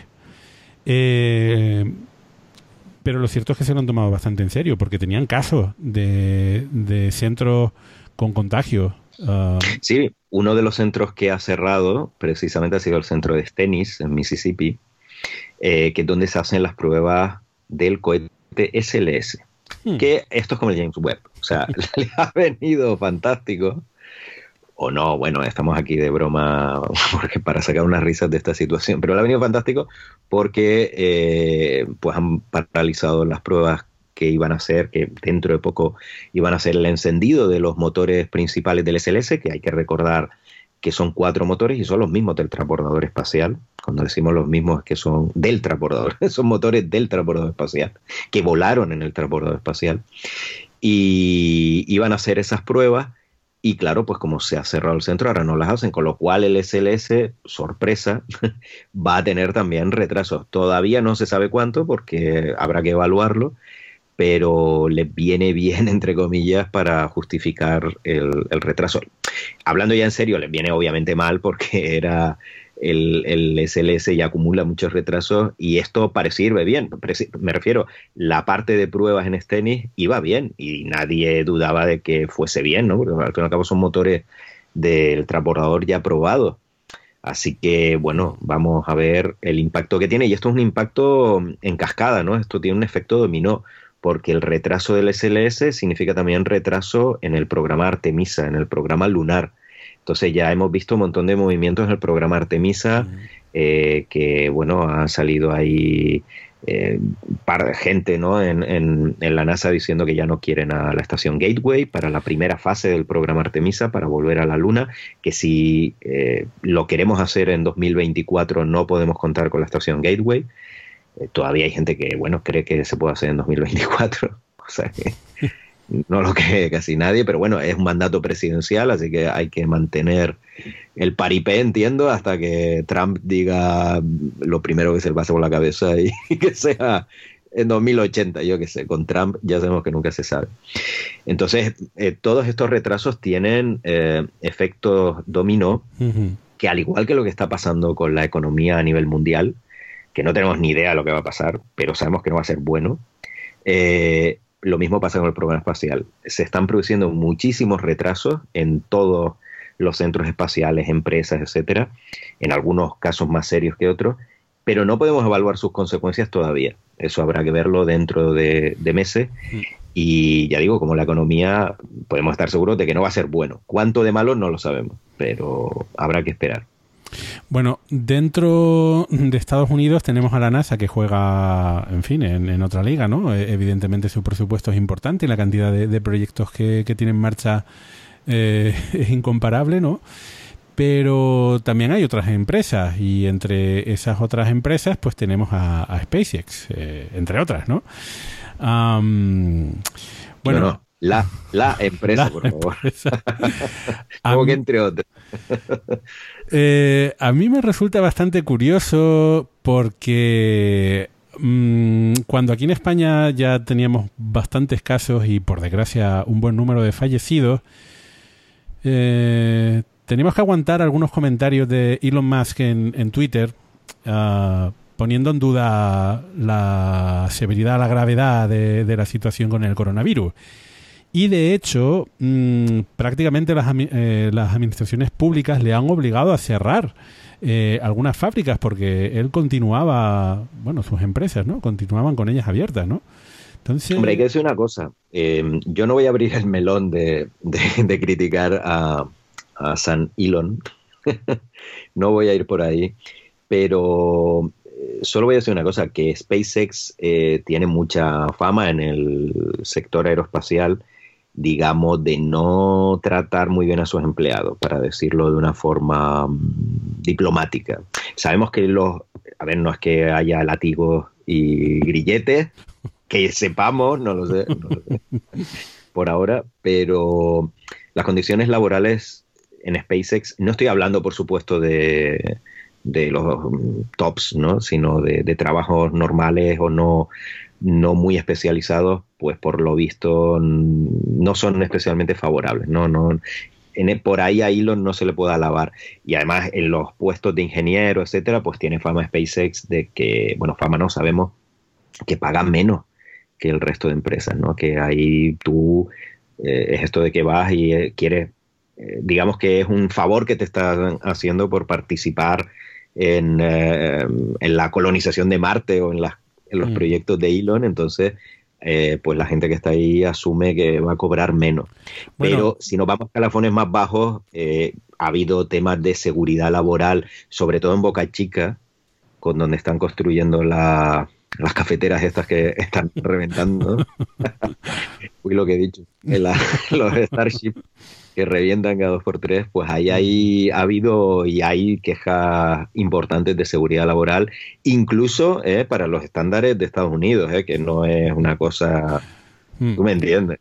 Ah, bueno, vamos a ver, porque hay algo que tiene que ver con la NASA y con SpaceX, que es este primer lanzamiento tripulada de la cápsula Dragon. Y como estamos en año electoral en Estados Unidos, nosotros no, ellos están en, en eh, año electoral, lo cierto es que la, la, administración pública, la Casa Blanca especialmente, ¿no? Eh, con el vicepresidente Pence, pues querían que hubiese un vuelo tripulado este año de alguna forma y los que se estaban llevando la papeleta de momento para ser los primeros, eh, pues era justamente Dragon. se haya llegado a hablar en algún momento del mes de mayo como, como momento para, para enviar esa tripulación. No eh, antes de, mayo, evidentemente. Eh, yo creo que sufrirá algún retraso, pero mm, claro, aquí es una cosa de las que depende de cómo evolucione la ola del coronavirus. Pero sí que hay bastante presión ahora mismo en esta misión porque Boeing ha quedado fuera de juego en el sentido de que, bueno, como era de esperar, va a, va a tener que realizar una segunda misión no tripulada de la Starliner este año porque la primera pues fue un poquito desastre. y, digamos que le han obligado a hacer otra. Boeing, eh, la verdad es que el Starliner es como, bah, no tiene ninguna gana, ¿no? Es como alguien que le obligan a hacer las cosas porque no pone ningún empeño en, el proyecto. Solo, mi, pregunta es, ¿solamente en Starliner? Porque tampoco, o sea, eh, la, cantidad de fallos que llevan en, en, los aviones también, la cantidad de fallos que llevan acumulados durante el año pasado y este, empieza a ser preocupante para, quiero decir, para la empresa, ¿no? Y súmale ahora el coronavirus. Cotiza en bolsa, eh, tiene que responder ante una serie de inversores y, bueno, eso, su registro no es bueno súmale ahora todo el, el impacto que es así, que va a ser brutal en, las ventas de aviones, ¿no? No solo en Boeing, sino en Airbus y en cualquier otro fabricante ahora. Eh, súmale eso y bueno, ya tienes la combinación perfecta. Además que Boeing, recordemos, también es el contratista principal del SLS. O sea que aquí está, está todo muy mal. Y bueno, pues como Boeing está fuera de juego porque le van a obligar a hacer esta otra misión no tripulada que se acople con la ISS antes de final de año, pero está claro que la primera misión tripulada de Starliner habrá que esperar al año que viene, con suerte, pues todo, eh, todo depende de la Dragon eh, de SpaceX, ¿no? Que va bien, efectivamente, pero depende ahora ya no de SpaceX, sino del coronavirus, cómo afecte a todas las operaciones. Y en este sentido hay que recordar que hace poco pues, se lanzó la primera nave tripulada en tiempos de coronavirus, que fue la Soyuz MS-16, que se lanzó hace unos días con medidas de cuarentena reforzada para que los astronautas no, no se contagiasen que bueno, era poco probable en el sentido de que los astronautas, los cosmonautas, si se llama así cuando lanzan, despegan desde Rusia, eh, ya, ya van, ya tienen una cuarentena, tanto la tripulación de reserva como la principal, pero se reforzó en este caso un poquito más el, acceso a, a Baikonur de periodistas, de los familiares, por ejemplo, de ellos no pudieron ir a, a Baikonur, aunque en las misiones normales los familiares van, pero no pueden estar en contacto con ellos lo ven a través de cristales y de, la zona que hay en el Hotel de los Cosmonautas. Yo cuando estuve en Baikonur vi el Hotel de los Cosmonautas y tienes una zona donde interactúan los, los cosmonautas con la prensa y con los familiares a través de cristales, ¿no? Como una cárcel, pero no puedes tocarle. Luego, eh, claro, es un poquito, no te voy a decir paripé, ¿no? Porque no es verdad, la cuarentena es más o menos estricta, pero sí que, a ver, hay gente que abre puertas y se mete donde están los cosmonautas y, bueno, es un dispositivo pensado para enfermedades no especialmente contagiosas y esta sí es muy contagiosa, así que han tenido más cuidado. Especial cuidado, sí. Luego hablamos un poquito sobre las cuarentenas y los aislamientos espaciales. Pero, mm, bueno, eh, lo que, lo que habrá que ver también es eso. A, corto plazo sí que tenemos este impacto, el primero, ¿no? El, sanitario, ¿no? El, de la pandemia. Pero luego van a haber otras olas eh, políticas y económicas. Eh, aparte de ser año de elecciones en Estados Unidos, pues lo cierto es que la, la economía de forma obligada pues está viviendo una contracción eh, importantísima. Con lo cual, pues estamos hablando de Boeing, que es empresa privada, con contratos públicos, pero empresa privada, pero especialmente SpaceX, que tiene también contratos públicos, pero también tiene una buena parte de contratos privados para lanzamiento de satélites. Entonces, si en otros países no pueden construir, o incluso en Estados Unidos no pueden construir satélites, eh, pues no se van a poder lanzar y por lo tanto va a tener eh, pérdidas económicas. Así que... Sí, ahí hay quien lo tiene mejor de las grandes empresas del mercado aeroespacial. Es eh, ULA, ULA, que opera el Delta 4 y el Atlas 5.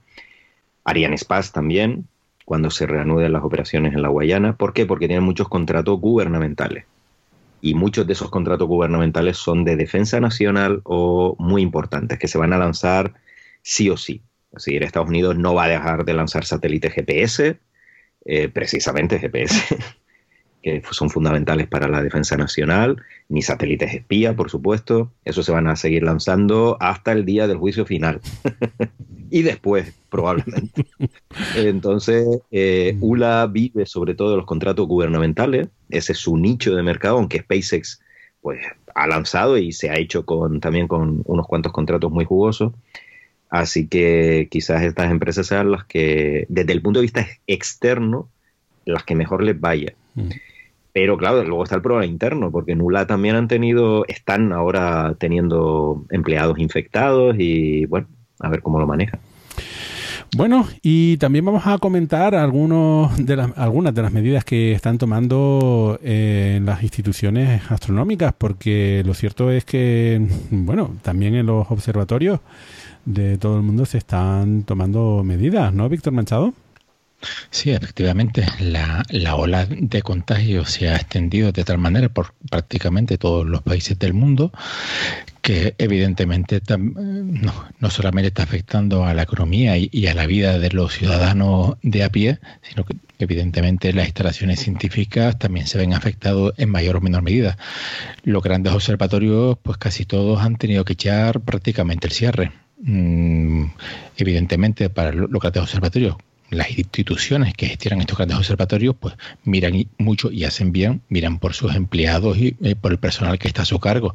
Antes que nada, pues la salud de la gente. Entonces, ¿qué han hecho? Pues han echado el cierre, mm, han dejado el personal mínimo imprescindible para poder mantener los observatorios en un estado de prácticamente de hibernación Entonces, cuando te vas a la página web pues, de los grandes centros de investigación, o sea, los grandes observatorios del mundo, Chile, Hawái y Canarias, en todos han tenido que, echar el cierre. Entonces, hay un personal de rating mínimo, que es el mínimo imprescindible para, para que, que no se te caiga abajo todo.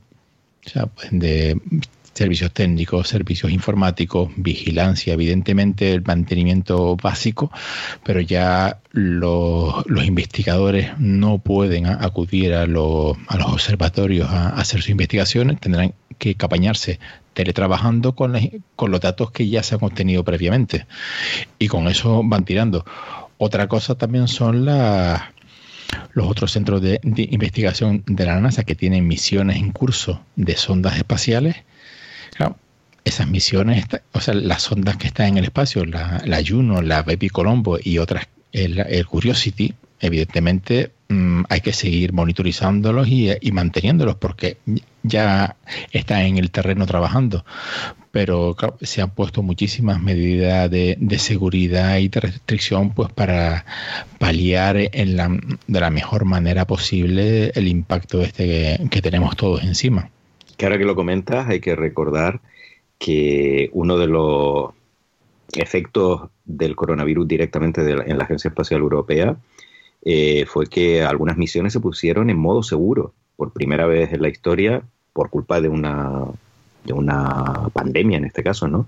Que fueron las misiones Mars Express, la ExoMars TGO, eh, el Solar Orbiter, que se lanzó hace poco, todas estas misiones se han puesto de forma, se pusieron temporalmente en, modo seguro porque el personal encargado de mantenerlas, pues claro, tenía que ir a trabajar pues para que no fuesen a trabajar todos y pudiesen teletrabajar, pero claro, hay que eh, no se puede mantener las operaciones científicas, ¿no? algunas de estas sondas ya han vuelto a, funcionar, pero fue una medida bastante drástica por parte de la Agencia Espacial Europea. A mí, a mí me parece. Mm, bueno, eh, esto, esto no tiene precedentes. Eh, bueno, eh, tendrá precedentes, quiero decir, hace un siglo o más, ¿no? Antes de la. No tiene precedentes, efectivamente, en la era espacial. Mm. Desde que somos una civilización con, con acceso al espacio, desde 1957, esto no, no tiene precedentes a nivel mundial. Bueno, em, lo que me estaba preocupando a mí un poquito, era que si los grandes observatorios están cerrados en estos momentos, ¿quién está haciendo vigilancia espacial? Porque nosotros estamos en nuestras casas, pero los asteroides siguen dando vueltas alrededor de la Tierra.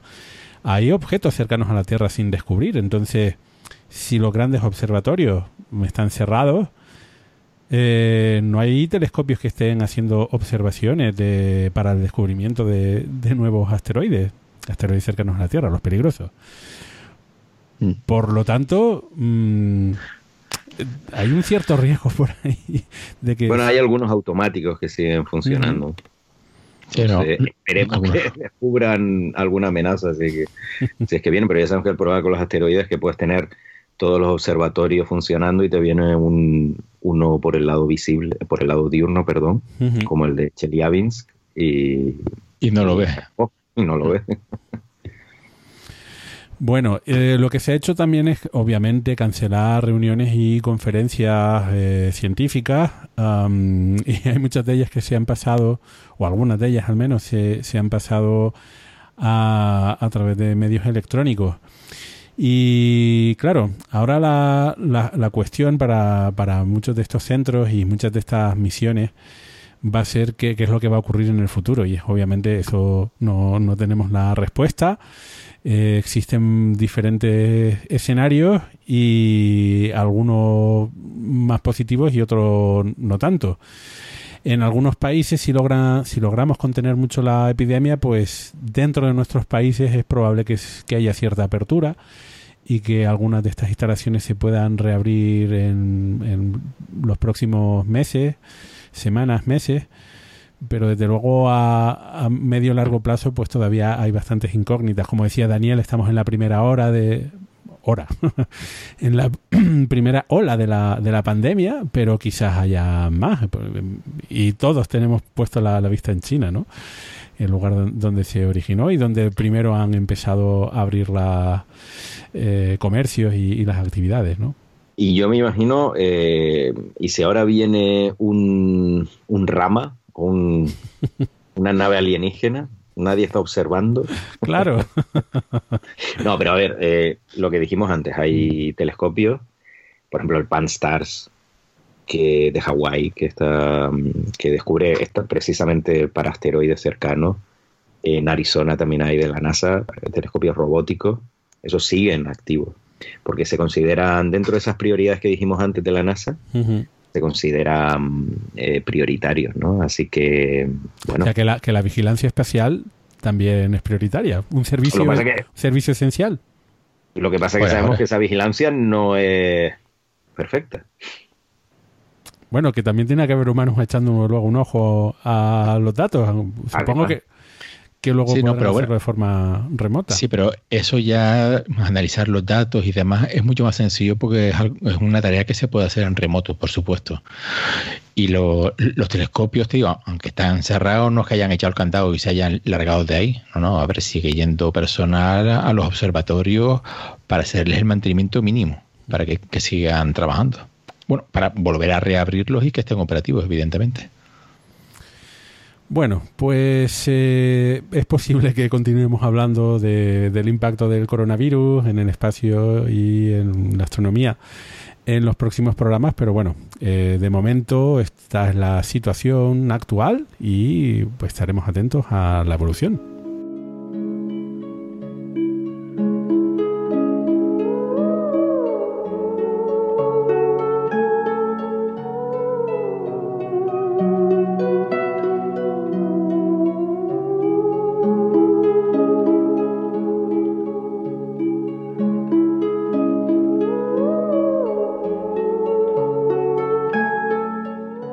Ya estamos de vuelta y ahora vamos a hablar sobre cuarentenas y aislamiento en el espacio.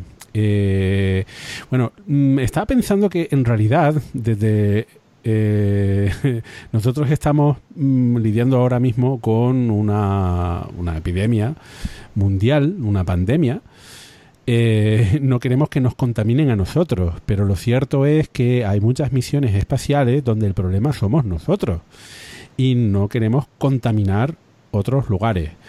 Con lo cual se toman medidas para que no los contaminemos. De esto hemos hablado en programas anteriores. Eh, esto tiene especial relevancia en Marte porque es un lugar donde estamos buscando vida y lo que no queremos dejar mm, pues son regalos de, la Tierra que, en fin, puedan alterar el ecosistema por allí. Eh, y también recuerdo cuando estuvimos haciendo el especial sobre la misión Cassini-Huygens, ese final, eh, eh, apoteósico además, ¿no? Eh, que se zambulle em, en la alta atmósfera de, Saturno y se destruyó. Bueno, pues el objetivo de la destrucción de, de esa misión era, por un lado, que se habían quedado sin dinero, pero la otra era que, pues, no contaminar las lunas de, Saturno por si en el futuro queremos ir por allí para eh, descubrir vida, ¿no? Para que no esté contaminada con vida terrestre. Y lo mismo pasó también con la sonda Galileo en Júpiter, que también la, arrojaron contra la atmósfera de Júpiter para evitar que una vez agotado su combustible y, perder la capacidad de maniobra, que terminara cayendo sobre Europa. Y pasará con la sonda Juno que se va a mandar destruir para que no pueda chocar contra Europa o contra Ganímedes o Calisto. Y volviendo, retomando un poquito los temas de, Marte, de esa conquista marciana 2020, eh, también las misiones que se envían para allá se tiene cuidado extra para no enviar bueno, restos biológicos terrestres ¿no? a Marte.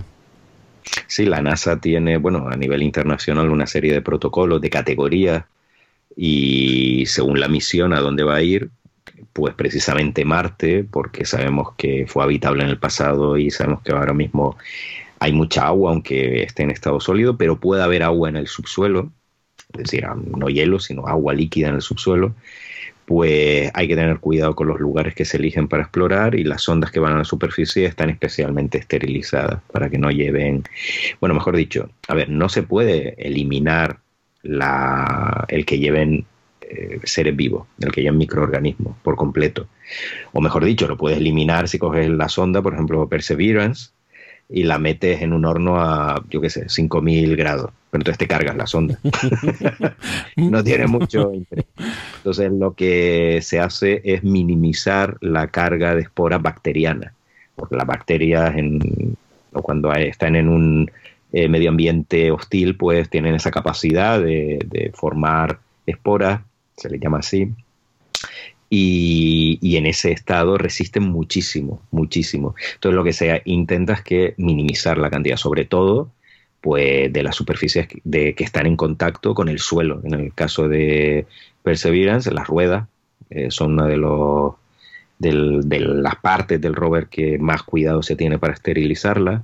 Ahí sí que se calientan a temperaturas altas, se aplica soluciones desinfectantes, pero claro, en la electrónica pues no puedes echar ahí un bote de alcohol, ni lo puedes calentar. No, no usan lejía, no usan lejía. pues yo lo, en su momento eh, lo que vi es que usaban alcohol eh, para desinfectar, pero mm, la verdad es que no sé que si utilizan otra, otras soluciones. Pero es eso, que los protocolos que se tienen es para minimizar ¿no? la cantidad de, esporas bacterianas. Y, en el caso de las misiones a Marte, pues son especialmente sensibles. Eh, ¿Qué pasa? China no sabemos exactamente qué protocolo eh, tiene porque no está en conversación con, directa con la NASA. Sabemos que además no pueden hablar, tienen prohibido hablar directamente. Eh, pero bueno, sabemos que va a aplicar protocolos de desinfección. No sabemos exactamente cómo. Y luego, ah, ya que estamos hablando de misiones marcianas, hay una categoría de misión que es en plan amenaza de Andrómeda, que es, eh, porque por ahora el énfasis es eh, no contaminar Marte con bichos terrestres, pero eh, hay otro protocolo que es cuando traigamos muestras de Marte. hay que recordar que la NASA y la Agencia Espacial Europea tienen una misión para en 2031 aterriza aquí en la Tierra una cápsula con, suerte con muestras de Marte, que además son las muestras que va a coger el rover Perseverance. O sea, el rover que vamos a lanzar ahora en julio, con suerte, con suerte aterriza, con suerte coge estas muestras, luego otro rover lo coge y después de mucho tal, en 2031 acaba en la Tierra. Y el protocolo de cómo se tiene que llevar a cabo esa misión eh, de cómo recuperar las muestras muy estricto, ¿no? Eh, curiosamente los chinos también tienen eh, otra misión parecida que también planea traer esas muestras de Marte en 2031 y hay una carrera espacial ahí a ver quién tiene primero las, las muestras y ahí habrá que tener cuidado, sobre todo después del tema, hasta ahora, mira, ahora que lo pienso, hasta ahora esto del, del, tratamiento de posible contaminación biológica de las muestras marcianas no se le daba mucha credibilidad. Era como, esto es una cosa que hay que hacer porque todos entendemos que sí, hay que tener cuidado eh, por si hay algún, algún marciano, pero que, bueno, que esto no es peligroso. Y ahora algo me dice que después de lo del coronavirus, hmm. es, mm, va a estar la gente más sensible y los políticos mucho más sensibles a este tema algo me dice que se lo van a tomar muy en serio. Eh, estaba pensando en la misión Génesis, eh, que cuando regresó a la Tierra eh, hizo un escacharrelli. Eh, y al final se pudieron recuperar muestras, mm, pero en un estado, en fin, un poco perjudicado, ¿no? lo cierto es que en esa misión quizás no se tomaron del todo en serio mm, esa posible amenaza, ¿no? De contaminación exterior en la Tierra, porque, en fin, de hecho, parte de las muestras terminaron por ahí en el, en el suelo, ¿no? Ahora que lo comentas, pues lo mismo, si esa misión tuviese lugar eh, ahora, sí se lo tomarían en serio. Seguro que harían algún protocolo de que por lo menos la cápsula no reviente, que precisamente ese es uno de los protocolos que va a tener en la misión de retorno de muestras. La cápsula no va a frenar, va a ser un lito frenado, va a ser diseñada para estamparse contra la Tierra y que las las muestras no, no, se refiero, no como medida de seguridad em, por si fallan paracaídas, no, no, que se va a diseñar por para que, que se estampe, ¿no? De, en velocidad terminal, que es más seguro. Entonces, pues sí, eh, ahora el tema de contaminación de panspermia entre mundos lo vamos a tener más presente. Mm, quizás hay que inventar una, una palabra que porque panspermia es que la vida va de un sitio para otro, ¿no? Cuando no, es vírica, cuando son virus, ¿no? Cuando es una, una, epidemia de un planeta a otro, quizás nos falta alguna palabra. Bueno, en cualquier caso, pan, Andrómeda. Eh, Andrómeda, ¿no? En fin. Bueno, vamos a retroceder un poquito en el tiempo porque lo cierto es que la idea de las cuarentenas espaciales y la contaminación biológica viene de, de antiguo.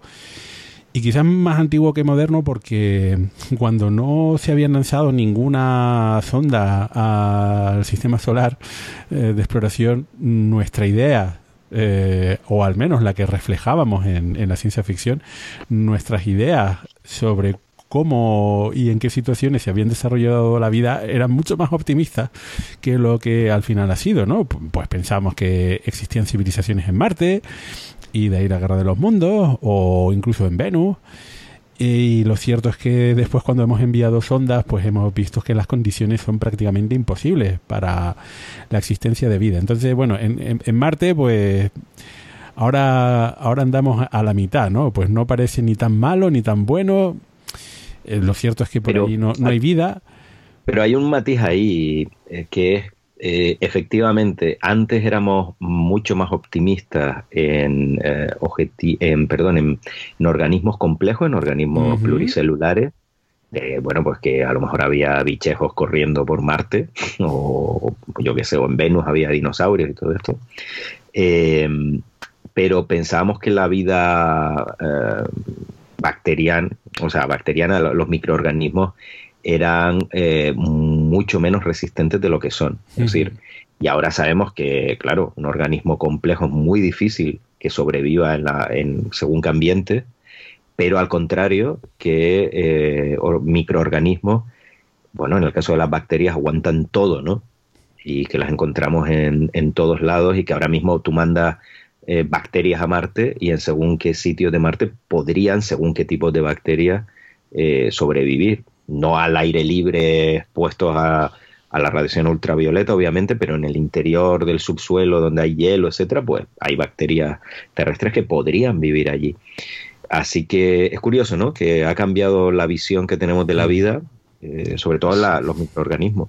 Sí, recordamos además que se han encontrado bacterias incluso en la Estación Espacial Internacional.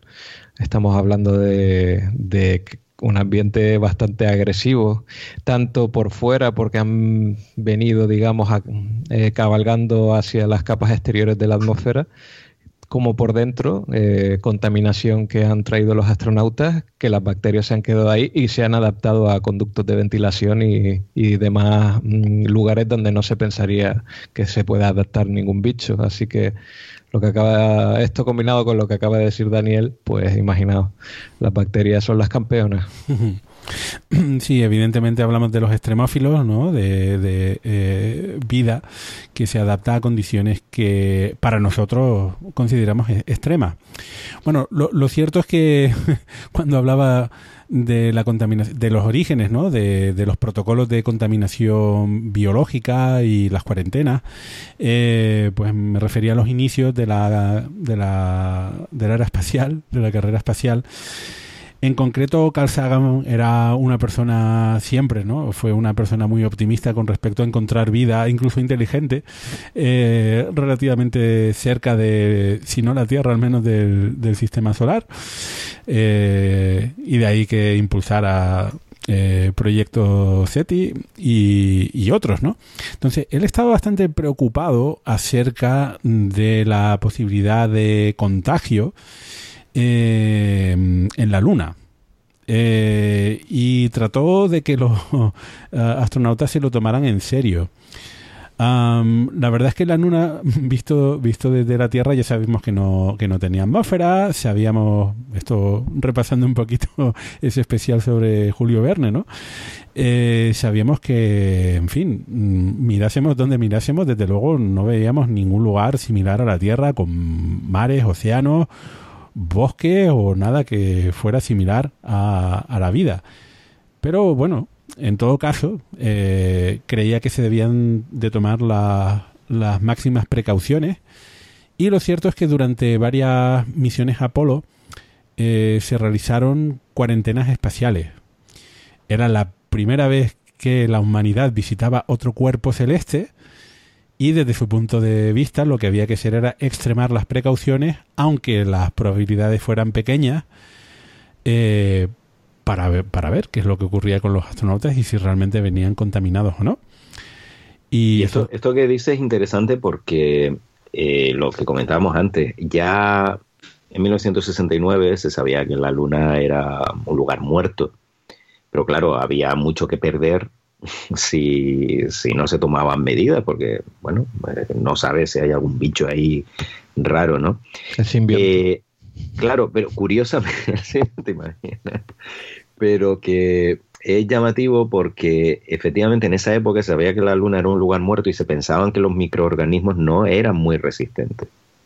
Hoy sabemos que los microorganismos son muchísimo más resistentes. Entonces, si las misiones Apolo se hubiesen llevado a cabo en los años 90 o ahora, esas cuarentenas se habrían tomado más en serio y probablemente se habrían aplicado todas las misiones, no solo hasta el Apolo 14, que fue la. solo se hicieron Apolo 11, 12 y 14 que fueron las que fueron las primeras a la superficie de la Luna, ¿no? Eh, y se habrían tomado más en serio, porque eran unas cuarentenas un poquito... Bah.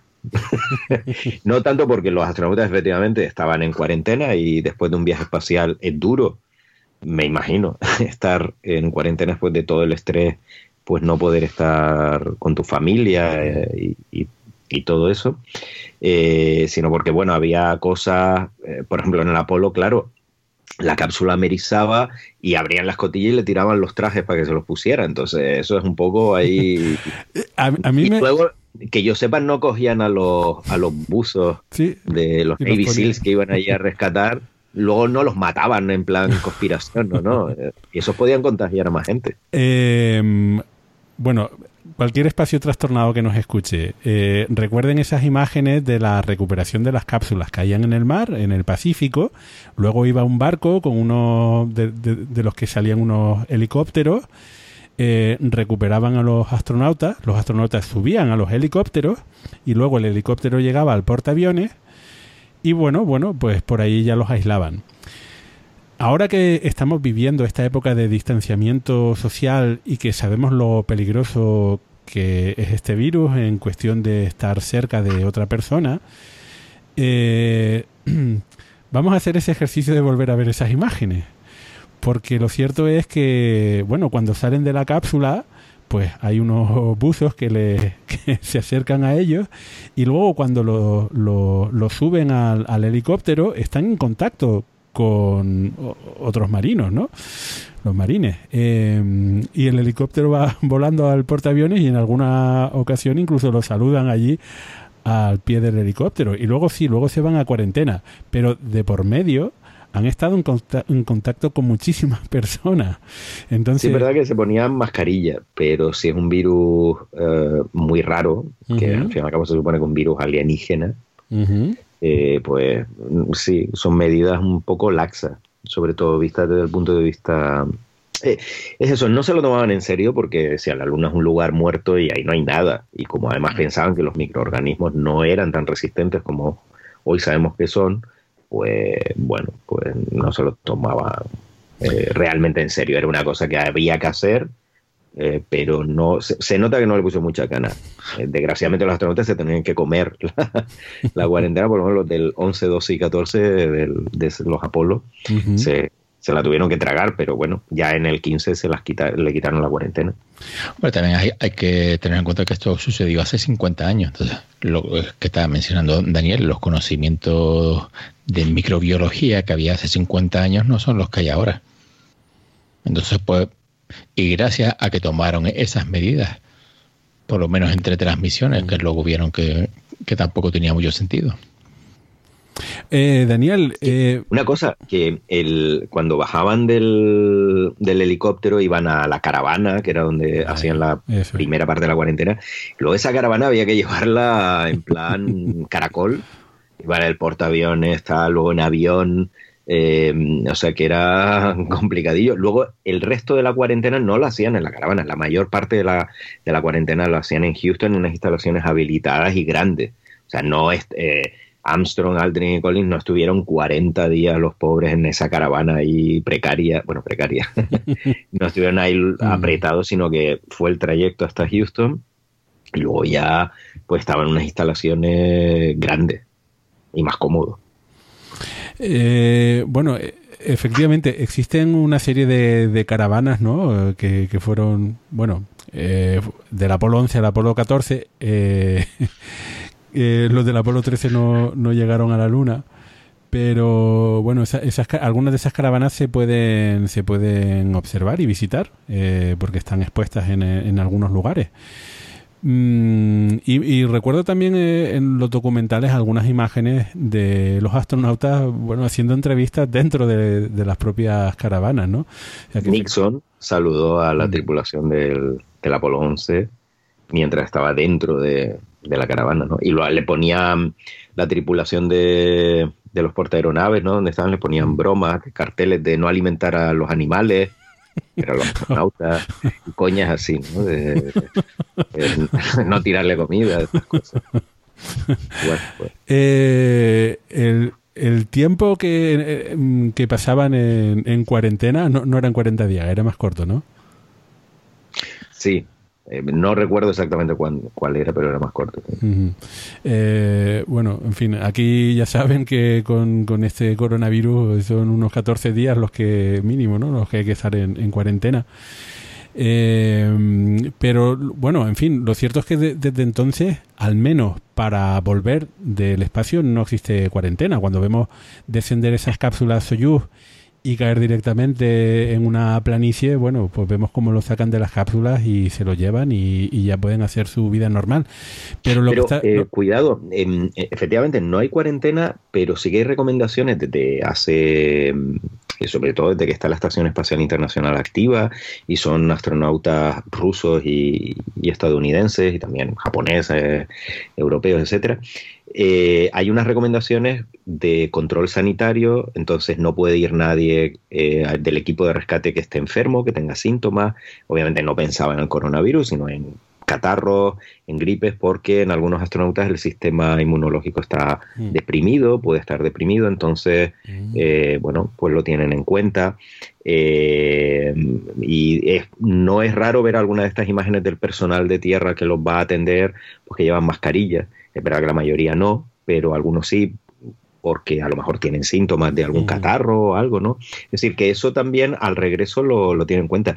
Y antes de que se me olvide, eh, eh, ya que estamos, está relacionado con esto de la cuarentena, en el Apolo 13 no olvidemos que uno de los miembros de la tripulación lo tuvieron que cambiar porque eh, se podía haber estado infectado de rubeola, ¿no? Y, ¿Era rubeola o sarampión? Era rubeola porque aquí hay un tema de traducción que mm, todo el mundo habla sarampión, hmm. pero cuando vas a la fuente eh, son German missiles. Y las German missiles, o three-day missiles en inglés, eh, a veces las llaman simplemente missiles, porque realmente rubeola y sarampión son parecidas, ¿no?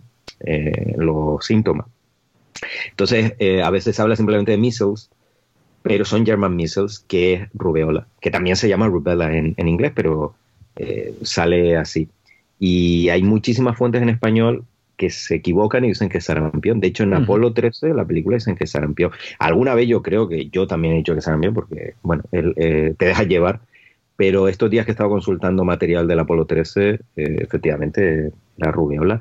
Y era uno de los hijos de, Charlie Duke, de la tripulación de reserva, eh, mm. que había tenido la enfermedad, entonces podía haber contagiado a todos, pero había gente que ya la había pasado entonces, bueno, pues se para el que no lo sepa, pues tuvieron que sustituir a, a Ken Mattingly, que no había pasado esta enfermedad, por el, que estaba de reserva de piloto del módulo de mando, que era Jack Swigert. Y lo, bueno, fue a pocos días del lanzamiento, lo cambiaron y para allá fue. y esto tiene que ver porque las tripulaciones antes del lanzamiento están en cuarentena. Eh, pero aquí, pues con el Apolo 13 surgió este problema de, de cuarentena de enfermedad antes del lanzamiento. Imagínate el que se quedó en tierra cuando vio el problemilla que hubo en el espacio. Claro, luego voló en el Apolo 16 porque pasó a ser de la tripulación de reserva con, con Jan y Duke que volaron en el, Apolo 16. Mm, bueno, eh, en la película esto sí sale bien, que todos querían matar al médico de... de, sí. de claro, eh, Cuenta Slayton en las memorias que Mattingly también pues lo quería matar a él, ¿no? No se lo dijo, pero se le veía porque dice, pero esta decisión es una locura porque hay que recordar que no es que estuviera contagiado, sino que cabía la posibilidad de que se lo hubiese contagiado y que entonces iba a desarrollar los síntomas en, el espacio. una semana, diez días, cuando estaba él, que era el piloto del módulo de mando, quizás solo alrededor de la Luna y esperando a sus compañeros que volvían de la Luna. Entonces es la peor situación para ponerse malo. Yo, sinceramente, en mi cuñadismo aeroespacial, me permito opinar que fue una decisión muy arriesgada, porque sustituir de forma tan tardía a un miembro de la tripulación eh, creo que mm. implicaba más riesgos de otro tipo que, que, el tema médico, ¿no? Pero bueno, se tomó esa decisión. También es verdad que al ser el piloto del módulo de mando, había realizado la mayor parte de su entrenamiento solo si hubiese sido el piloto del módulo lunar, eh, estoy seguro de que no lo, no lo hubiesen sustituido, o hubiese sustituido a toda la tripulación. Que esto es una, por cierto, esto es una técnica, una, perdón, una estrategia que era más bien de, de la antigua Unión Soviética de Rusia, tiene el criterio de sustituir a toda la tripulación, no, no a miembros por separado. Eso se ha cambiado y de hecho también lo enlazamos con la actualidad. En la misión Soyuz MS-16 que despegó el otro día, eh, el comandante, mm, el que iba a ser el comandante, no pudo volar porque se, dio con una rama en el ojo y, tuvieron que, lo tuvieron que quitar. Entonces, bueno, pues a él lo, quitaron de, la misión. O sea que, bueno, eh, como vemos, está todo relacionado. Bueno, antes, antes comentabas que em, en fin, ahora sí que han tomado un poquito más, de medidas. Eh, ¿Existe algún protocolo en el que de forma genérica hay un seguimiento, una especie de cuarentena de las tripulaciones antes de volar especialmente a la, estación espacial? Sí, de hecho, antes de, dependiendo de la misión, no es eh, totalmente estricto, pero entre una o dos semanas de aislamiento antes de volar. Es decir, ya dos semanas antes cuando los astronautas están en la ciudad de las estrellas. Eh, estamos hablando, por supuesto, no del transbordador, sino de la única nave que ha lanzado astronautas, aparte de la Shenzhou, eh, China, desde 2011, que es la Soyuz. Eh, ahí ya se les pone en, cuarentena y cuando van a Baikonur ya hay una cuarentena. Es una cuarentena, digamos, no preparada para una pandemia tipo coronavirus o algo más grave, sino es eso para evitar pues que alguien le contagie una gripe, un catarro mm. a, a, los astronautas. Entonces, bueno, se limita el contacto con la gente que pueden estar, son pues con gente, un, número muy limitado, incluyendo a, a, técnicos, a profesores que tienen de los distintos sistemas, etcétera. Y bueno, tienen ese protocolo y en Baikonur, una vez que están allí, están en el hotel de los, de los cosmonautas, están en cuarentena y eso se restringe el número de personas que pueden ver. En teoría no pueden estar en contacto con nadie fuera de ese círculo. ¿Qué pasa? El círculo cercano a los astronautas, a los cosmonautas, sí puede tener contacto con otros. En teoría no debería, pero lo tiene. Entonces, bueno, eh, si están ahí aproximadamente una semana, se supone que no da mucho tiempo de que se contagie esa gente que luego, o sea, que el círculo cercano de los cosmonautas, por ejemplo, pues eh, al personal de la NASA que va acompañando allí, hable con el cocinero y el cocinero está malo, le pega la gripe y luego al, astronauta. Se supone que en esa semana no da tiempo. Eh, pero, insisto, no es muy estricta, porque puede, claro, en esa semana se supone que no, pero visto lo visto con el coronavirus, pues sí podría dar tiempo de, que hubiese contagio. Entonces, por eso en esta misión se extremaron las medidas de, de seguridad y eso no fue eh, fueron pocos periodistas, los familiares que comentábamos que antes iban, pero no podían estar en contacto con los cosmonautas, pues en esta ocasión no fueron. Que por cierto, antes no podían ir, no por temas de, médicos, sino por supersticiones rusas. Los, los cosmonautas rusos consideran que era mala suerte que sus familiares fuesen a despedirlos al, al cosmonauta, porque era una cosa así como te vas a, te vas a morir, entonces bueno, se montaban sus películas. y eso con, la Estación Espacial Internacional, por suerte, los astronautas de la NASA dijeron que eso era una tontería y al final pues se dieron. Eh, pues eso, que aquí se ha incrementado la seguridad de, la cuarentena y la, ya hay una cuarentena eh, en todas las misiones espaciales, en todas las misiones Soyuz, pero sí que es verdad que no era hasta esta misión muy estricta, era una cosa pues para evitar gripes, catarros, y algún sarampión o cosas así como el Apolo 13. Bueno, vamos a comentar ahora, porque son dos cosas diferentes. Una son las cuarentenas eh, espaciales y otra es cómo soportar el eh, aislamiento y la soledad en, el espacio. Y lo cierto es que, bueno, ya existe una larga experiencia porque, eh, en fin, desde las estaciones espaciales rusas en los años 80 hasta ahora la estación espacial eh, internacional, pues hay muchísimas personas que han estado en el espacio más de un año eh, y tripulaciones que se pasan muchísimos meses aislados.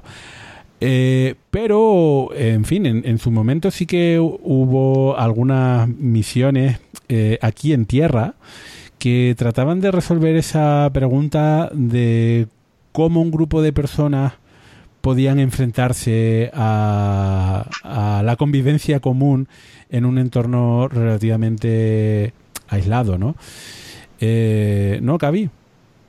Sí, eh, las más notorias últimamente, de hecho, están enfocadas a cómo sería una misión a Marte y una simulación de una convivencia de una tripulación de seis personas, bueno, de sí, más o menos el número de seis personas eh, trabajando juntos y sin contacto con el mundo exterior solo que eh, no en unas condiciones de estación espacial, sino en unas condiciones de colonia humana, en, en, teoría en la superficie de otro planeta, solo que simulados en la Tierra. Entonces tenemos el último proyecto que se hizo, eh, que, terminó con éxito, vamos a adelantarlo ya como spoiler, que se llamaba High Seas y que se hizo en Hawái, en el volcán Manu'a Lola, Lola, no, eso es otra cosa. Eh, y bueno, el proyecto duró ocho meses y estuvieron encerrados seis científicos eh, trabajando en condiciones lo más parecidas posibles a lo que sería una misión a Marte. El volcán está situado en una zona aislada, el terreno es bastante eh, inhóspito, pues, eh, sí, esa sería la palabra más adecuada, y eh, bueno, pues estos científicos eh, trabajaron juntos, comieron juntos, le vieron las eh, dificultades de, tener un desfase de conexión, de no tener acceso a información inmediatamente, depender de ellos mismos, estar aislados en todo momento. y de esa convivencia, pues eh, una de las cosas más importantes, por supuesto, estamos hablando de la selección de la propia tripulación para que puedan eh, llevarse bien, eh, que es algo a lo que ahora se le da muchísima importancia y supongo que es algo a lo que podemos decir que si esta misión es estadounidense o de la NASA, los rusos tienen también muchísima, muchísima experiencia, porque esto ya lo habían hecho los rusos con el proyecto Mars 500, eh, que también acabó bastante bien y que en este caso se simuló prácticamente no ocho meses, sino todo el viaje que supondría eh, subir al espacio, hacer un viaje de unos cuantos meses, vivir en Marte y volver a la Tierra unos 520 días. Y los rusos también lo hicieron, así que eh, como veis, ya hemos estudiado un poquito el comportamiento humano en situaciones así de aislamiento, eso sin contar con, por supuesto, la, permanencia en, la estación, en las estaciones que ha habido.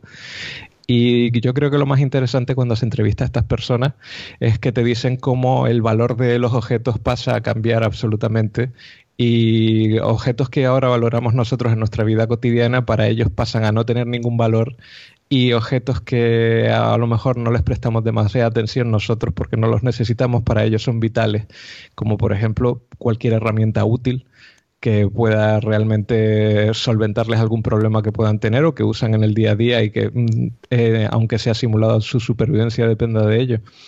Y pues estos serían los dos proyectos que hay con relación a Marte, pero también podría hablaros de cuando envían a los astronautas a entrenar, también los ponen en aislamiento. Sin ir más lejos, hay otro, unas instalaciones donde, lo, donde la NASA manda a sus astronautas, que es la instalación submarina Aquarius, bueno, ya ahora mismo no estoy seguro, a lo mejor Daniel lo puede decir si todavía los están mandando, pero creo que hasta 2018 sí mandaban misiones donde antes de que los astronautas eh, fueran astronautas propiamente dicho, los, los entrenaban como acuanautas y también vivían en condiciones de aislamiento, solo que en una estación submarina eh, que después de todo el agua sirve para simular algunas de las condiciones de ingravidez a las que se pueden someter los astronautas y antes de mandarlos al espacio a las bravas, mejor los metemos en un ambiente un poquito más amigable. Así que, como veis, esto del aislamiento se ha estudiado bastantes veces. También os podría decir que hay eh, también simulación de biosferas cerradas para ver cómo podría ser eh, no solo vivir aislado, sino vivir en un ambiente que se recicle por completo, si es que eso es posible, porque nosotros podemos ir al supermercado ahora en cuarentena, pero la cosa está más difícil para un astronauta. Eh, los estudios, eh, no, voy a no voy a descubrir la pólvora aquí, solo decir que eh, la colaboración en equipo, una psicología fuerte, eh, un equipo bien engranado es probablemente una de las cosas más importantes a tener en cuenta, porque de hecho uno de los proyectos de Biosfera aunque los problemas no fueron exactamente por el aislamiento, sino por la gestión del proyecto, al final se acabó saboteando por los propios componentes del experimento. Así que imaginaos que pasar algo así en una situación real. No, no creo que se lo pudieran permitir. Pero eh, claro, eso que comenta eh, revela una parte importantísima de para qué son estos proyectos, que es la parte psicológica. Es decir, el estar durante mucho tiempo encerrado en una nave espacial, en este caso un simulador de nave espacial, como nosotros, bueno, ahora estamos en confinamiento, que no es lo mismo, nos podemos, ya nos lo podemos imaginar un poquito mejor, aunque no es lo mismo, por supuesto.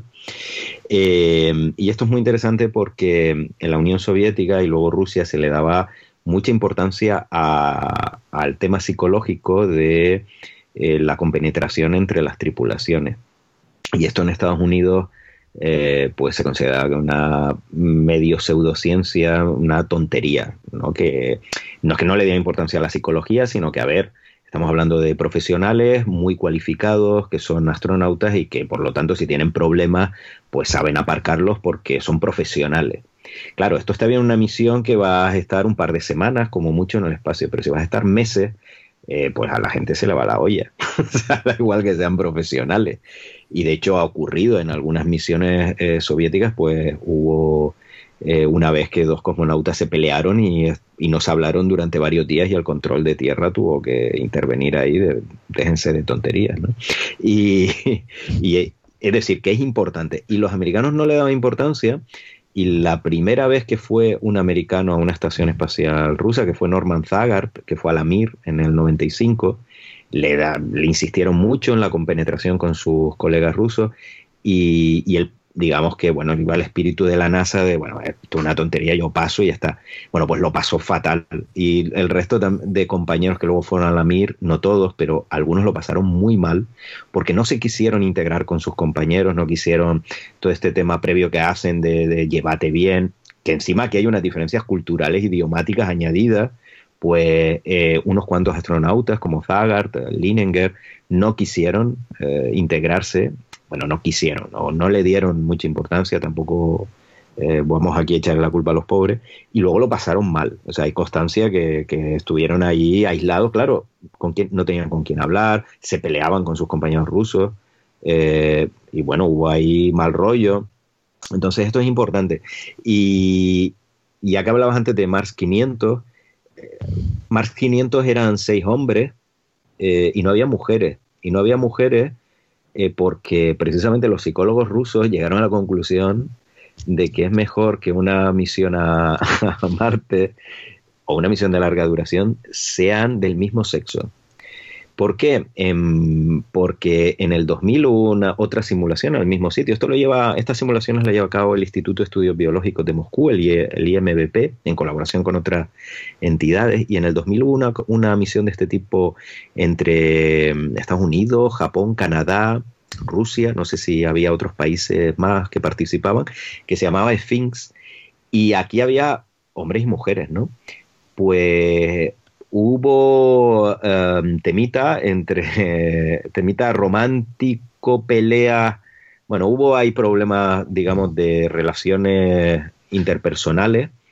Y bueno, pues los psicólogos y psicólogas, porque hay psicólogas rusas, llegaron a la conclusión que es mejor mandar el mismo sexo, cosa que en la NASA no están de acuerdo, pero tampoco han hecho la simulación correspondiente. Y lo que luego se han hecho, porque claro, les acusaron con razón, de machismo a, los rusos por Mars 500, han hecho pruebas solo con mujeres, de confinamiento, o sea, pruebas de simulación, no tan largas, pero también eh, pues de, mucho tiempo, eh, solo con mujeres.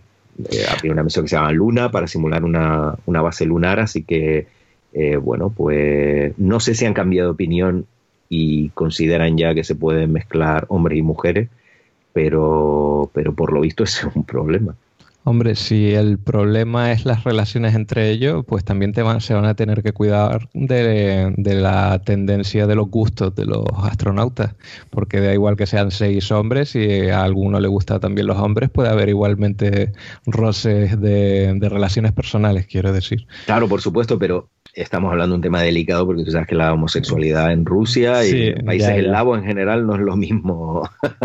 Lo sé, Eso ya es un tema más, eh, sobre todo, ya si hablamos de mujeres, más tabú todavía, ¿no? Entonces, efectivamente, pues mira, esto tiene que ver porque son temas delicados en, en, concreto en Rusia, ¿no?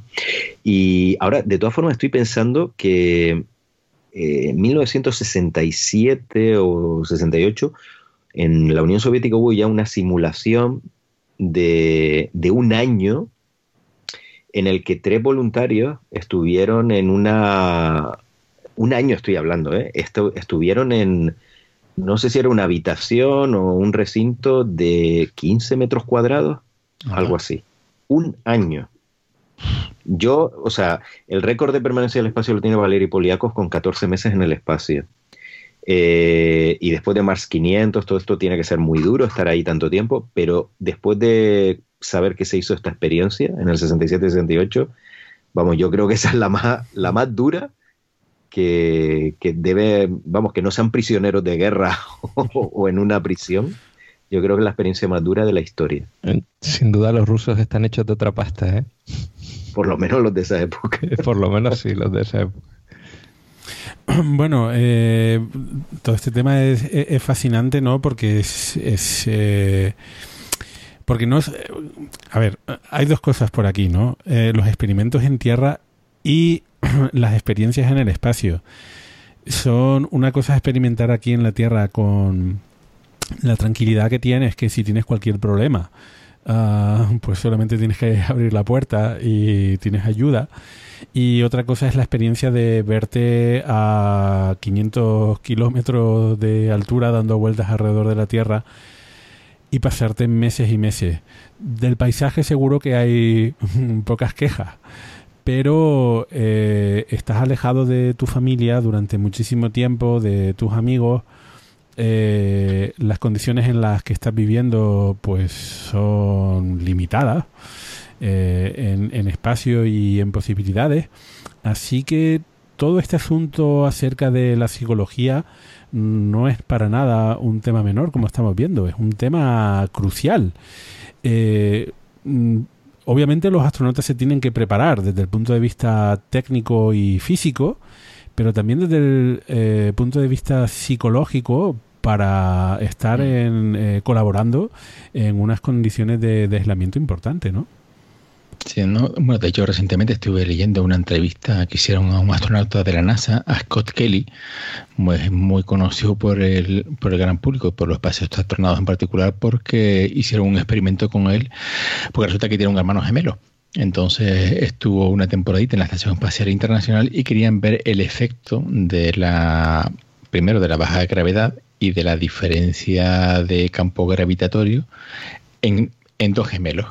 Uno se quedó en tierra y, lo, y el bueno de Scott fue el conejillo de India que, que subió al espacio. Entonces, en la entrevista, él comentaba que una de las o sea, mm, uno de los consejos que él da a la gente que, que ahora mismo tiene que estar en aislamiento es tener una rutina, mantenerse ocupado, que eso era muy importante para, mantener la cabeza bien amoblada y que no te coma la, ansiedad, sino estar ocupado desde que se levantaba hasta que se acostaba, siempre tenía algo que hacer. Y forzarse a hacer pausas, eh, mm, programar un tiempo para el ocio y cumplirlo. Y que, vamos, que eso puede ayudar, pero sobre todo el tener una rutina muy, muy, muy clara y, cumplirla. lo que pasa es que eso siendo astronauta es muy fácil porque tienen, tienen el trabajo muy, muy planificado desde, tierra, ¿no? De hecho, ahora la Estación Espacial Internacional, salvo, eh, bueno, cuando se acopla una nave o algo así, eh, tienen su tiempo de relax pero hay que recordar que en misiones históricas, pues la carga de trabajo era brutal. O sea, tú ves las checklists y eh, todo como lo tenían planeado y era una locura. Hasta tal punto que, por ejemplo, en el Apolo 7 eh, la tripulación se mm. quejó y, bueno, le sentó tan mal a la NASA que les prohibieron volver al espacio, ¿no? O en el Skylab, que hicieron, ya que este es Radio Skylab, pues que era especialmente brutal la carga de trabajo porque eran muchos días. O sea, en el Apolo estamos hablando de pocos días, pero Skylab ya empezamos a hablar de semanas, ¿no? Y, en el última, la última misión Skylab, la última de las tres, tuvo 84 días, que hoy en día es poco, eh, pero claro, 84 días con una carga de trabajo como la del Apolo, o sea, que te, tenían, mm. le tenían cronometrado cada segundo de misión. Y los astronautas se declararon en huelga y todo, que fue bastante sonado. Eh, y aunque eso era un suicidio de astronauta en el sentido de que sabían que no iban a volver a volar, pero es que era una locura la carga de, trabajo y muchas otras misiones, ¿no? Que, yo creo que ahora, por eso digo que lo de mantenerse ocupado en el, en el espacio es todo lo contrario, ¿no? Hay que, lo difícil es no estar ocupado. Bueno, ni tanto ni tampoco, vamos. Bueno, ahora hay sindicato de cosmonautas para arreglar estos problemas. en fin. Bueno, eh, es cierto que eh, esta semana mm, eh, diferentes medios han estado entrevistando a astronautas eh, para, mm, o incluso algunos se ha grabado algún vídeo en YouTube en los que ofrecen eh, consejos, ¿no? Para, mm, basados en su experiencia, para lidiar con, con, el aislamiento y la soledad. Bueno, aquí tengo apuntados algunos consejitos mm, que van en la línea de lo que comentaba Víctor. Eh, uno de los más importantes, efectivamente, es mantenerse ocupado y mantener la, la mente activa. Eh, esperemos que estemos aquí poniendo nuestro granito de arena para mantener activa la, mente de nuestros oyentes. Eh, pero bueno, eso es importante, ¿no? mantenerse activo. Eh, no todas las personas lo pueden hacer, mm, las que teletrabajan bien, porque ya tienen su rutina diaria, pero las que no pueden hacer teletrabajo porque les han hecho eso, un expediente temporal de empleo, y los han enviado a casita, pues se van a tener que buscar otra rutina. Pero es importante mantenerse activo.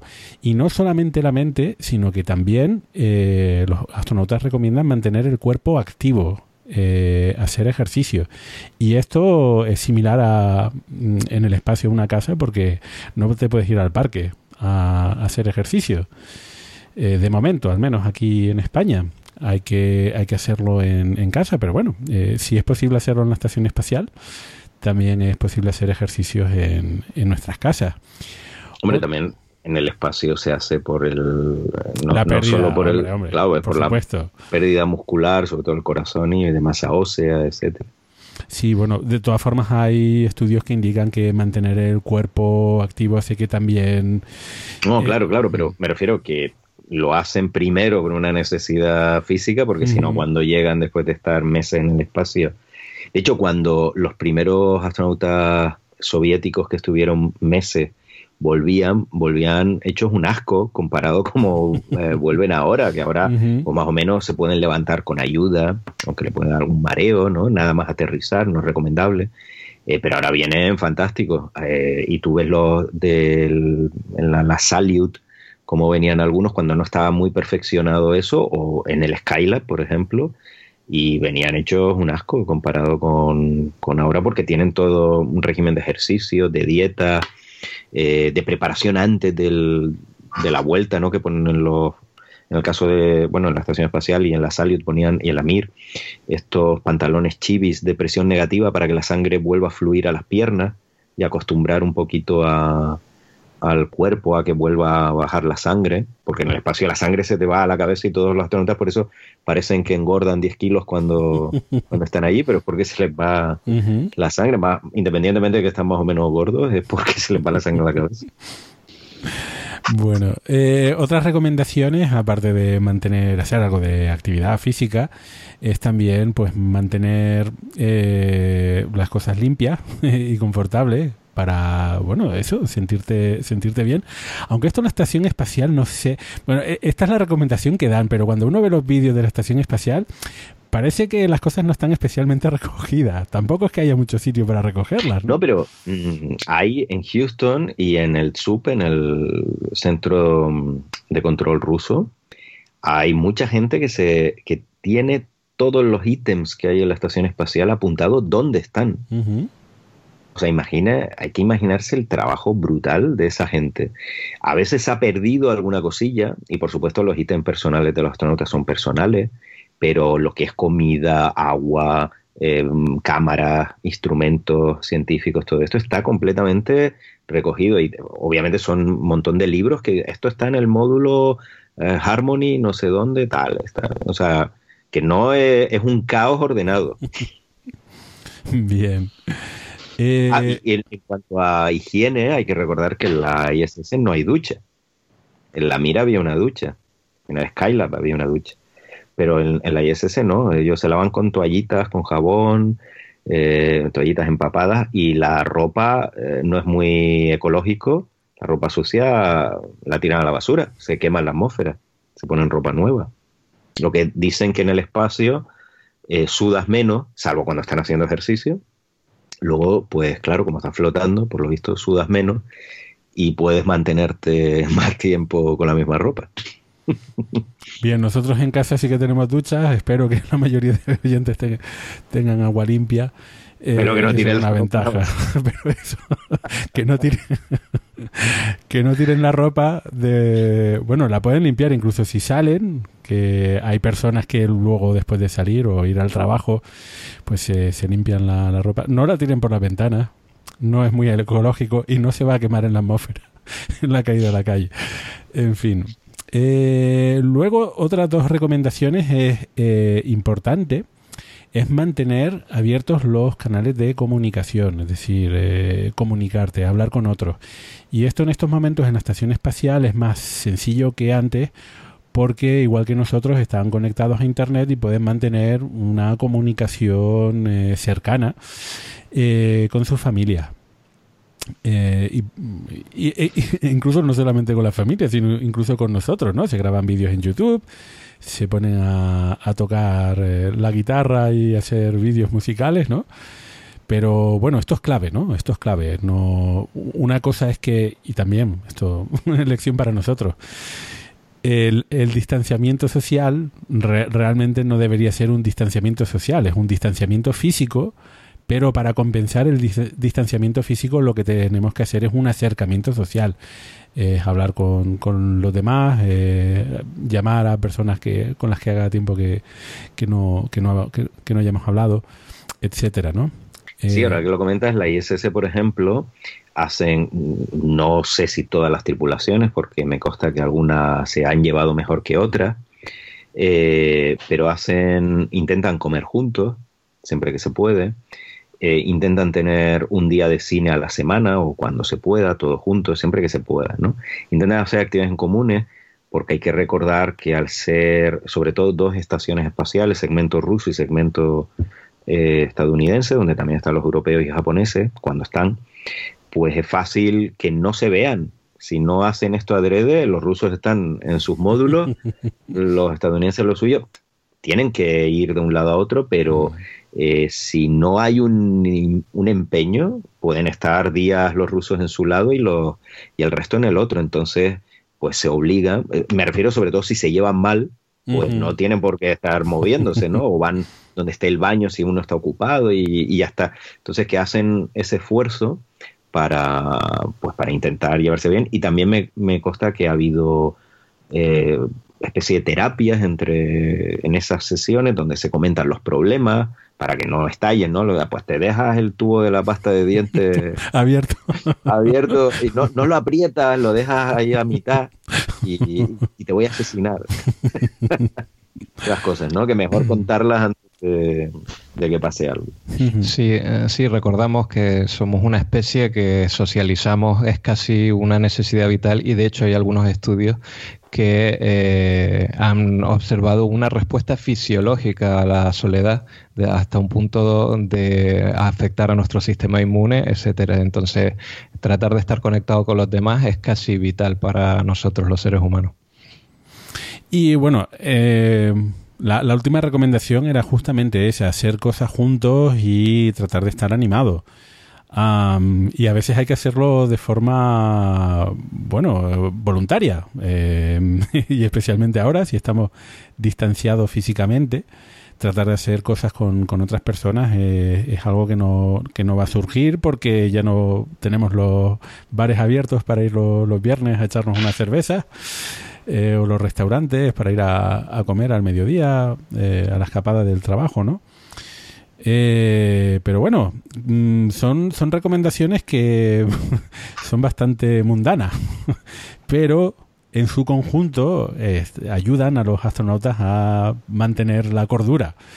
Y bueno, eso es lo que vamos a tener que hacer nosotros, hacer un pequeño esfuercito de mantenernos un poquito separados para que el virus no pueda saltar de humano a humano y la famosa R0 se vaya, se vaya yendo por debajo de uno y, el virus termine, si no por desaparecer, si por, por contener ¿no? Eh, la, epidemia.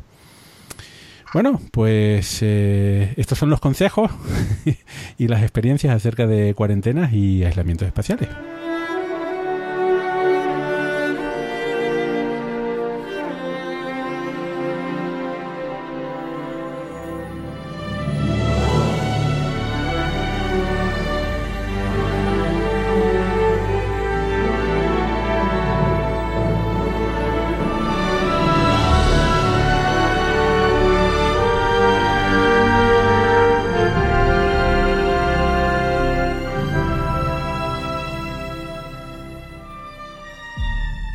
Programa más llegamos a la sección de recomendaciones, que es el tiempo que le dedicamos a descubrir nuevos contenidos de la mano de los cuatro radionautas que hacemos este programa.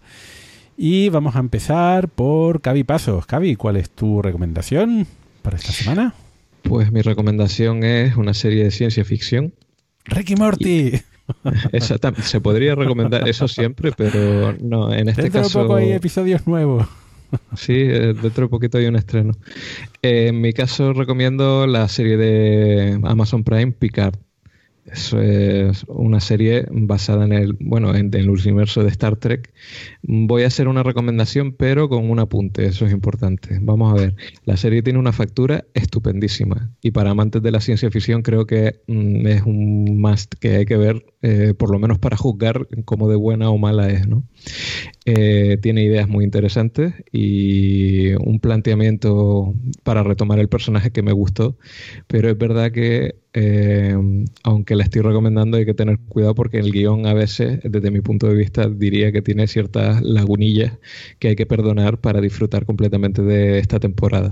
Así que ahí queda mi recomendación con un par de comillas y espero que la disfrutéis porque en lo que es eh, efectos especiales, el cuidado con algunos detalles de la serie original, algunos guiños, un fanservice que también está por ahí para el que haya disfrutado de la serie original antigua, eh, eso sí se disfruta, pero luego hay un cambio de tono, quizá para adaptarlo a tiempos modernos, en el que si eres un trek y hacer ritmo, eso te va a doler. Así que yo creo que ya he avisado con, cuidado. Eh, no he terminado. O sea, recomendación con matices. Sí. Exacto, exacto. La estábamos comparando antes, obviamente, con, Star Trek Discovery y a mí personalmente, no he terminado de verla, pero algo que, disfruto más es que no es tan bélica. porque Star Trek al menos el planteamiento sí que habían luchas y demás, pero trataba de ser algo más. Y, en fin, la verdad es que sí, la, la, factura está muy bien y incluso los actores para los años que, que, han pasado, pues ahí están dando, dando guerra, dando guerra, muy bien. Sí, eh, yo la he visto y bueno, me entretuvo. También es verdad que el nivel del anterior con el tardígrado, aquel infame, pues bueno, dejémoslo ahí. Pero bueno, me entretuvo. Son distintas. Eh, esta, esta, sí se respira que es de Star Trek después de todo, eh, superando las diferencias. La otra se llama Star Trek, pero es otro rollo, ¿no? Otra cosa. Aunque ahora que lo comentas me ha venido así un, flash, a lo mejor estoy equivocado porque yo no soy especialmente trekkie, y es que las naves que salen aquí en Picard no me impresionaron. O sea, me parecían naves genéricas de un videojuego. ¡Ah, lo que ha dicho! No, no, tiene razón. Eh, pero, pero, pero, pero, que me perdone. Mm, eh, pero a mí me gusta eso en el sentido de que realmente toda la parte de, mm, digamos, del, bueno, no, no del espacio, pero... Spoiler, spoiler. No quiero decir que uno muestra las naves y tal cuando va a ser guerra, ¿no? Cuando te pasas mucho tiempo ahí guerreando, disparando rayos láser de uno a otro. Eh, esta serie tiene otro tono, eh, es más thriller y en ese sentido a mí me gusta un poco más, al menos desde el punto de vista intelectual, porque sí que sí estoy de acuerdo contigo en el tema de guion. No, a mí me gustó más, solo que ese detalle de ahora, pero se me acaba de ocurrir ahora, ¿eh? que a lo mejor mi cerebro ya está frito de, después del confinamiento. Muy bien. Bueno, Víctor Manchado, ¿cuál es la recomendación que nos haces esta semana? Pues mira, esta semana traigo un canal en YouTube que he descubierto recientemente que se llama Timestorm Films y eh, están especializados en time lapses que me parecen una auténtica maravilla, son preciosos porque además los sitios a los que van a, grabarlos son espectaculares, hay algunos en la Antártida, otros en, el desierto de, Atacama, así que bueno, podrán imaginarse la calidad y la oscuridad del cielo. Y la verdad que están muy bien hechos, muy bien realizados y la belleza de las imágenes además están grabados muy bien, o sea, en una resolución muy alta, en 4K e incluso en, en 8K de resolución y vamos, son un auténtico regalo para la vista. Vale, pero hay que recomendar que mientras estamos todos en cuarentena y aislados, que no ver vídeos de chocar, que tiene que haber ancho de banda en internet para todos. De bueno, hecho, se baja, la resolución HD, tampoco nos vamos a poner tiquismiqui. no, muy bien, muy bien. No, no, no lo he visto, pero sí, siendo recomendación tuya, en cuanto pongas el enlace por ahí, le echaremos un, un vistacillo que seguro que está muy chulo. Bueno, Daniel, eh, la recomendación que nos traes para esta semana. Pues yo voy a recomendar un libro que, bueno, me parece maravilloso, me parece fantástico, de lo mejor que he leído últimamente. Em, total, total. Eh, se llama The Vinyl Frontier de Jonathan Scott y bueno, tú lo oyes así, no sé si está traducido al español. sería la, frontera vinílica. La frontera vinílica o de vinilo y bueno, esto que tiene que ver con el espacio, pues es que es nada más y nada menos que la historia de cómo se hizo el disco de oro de la Voyager. Oh. Y todos conocemos, todos nuestros oyentes conocen el disco que se envió, ¿no? Como mensaje a los extraterrestres, como mensaje a nosotros mismos en la Voyager eh, sabemos pues que hay imágenes, hay, hay música, hay, hay sonidos, y aquí te cuenta cómo se hizo.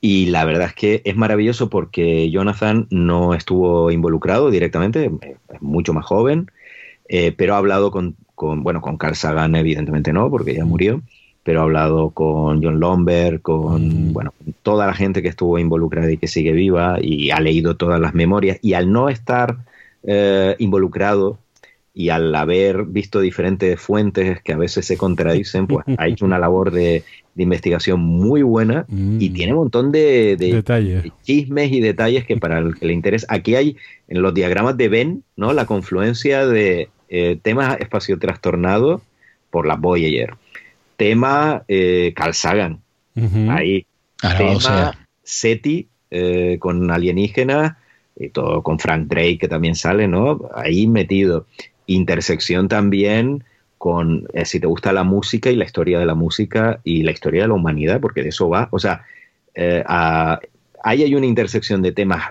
apasionantes y el propio autor que, bueno, le encanta, empieza de hecho el libro pues como, contando el de, de joven cómo hacía las cassettes de, de mezcla, ¿no? De, con, su, con sus canciones favoritas, porque el disco de la Boyer no deja de ser algo así. Mm. Y simplemente decir que me sorprende el, lo loco del proyecto. O sea, este proyecto de lanzar un disco con imágenes y música.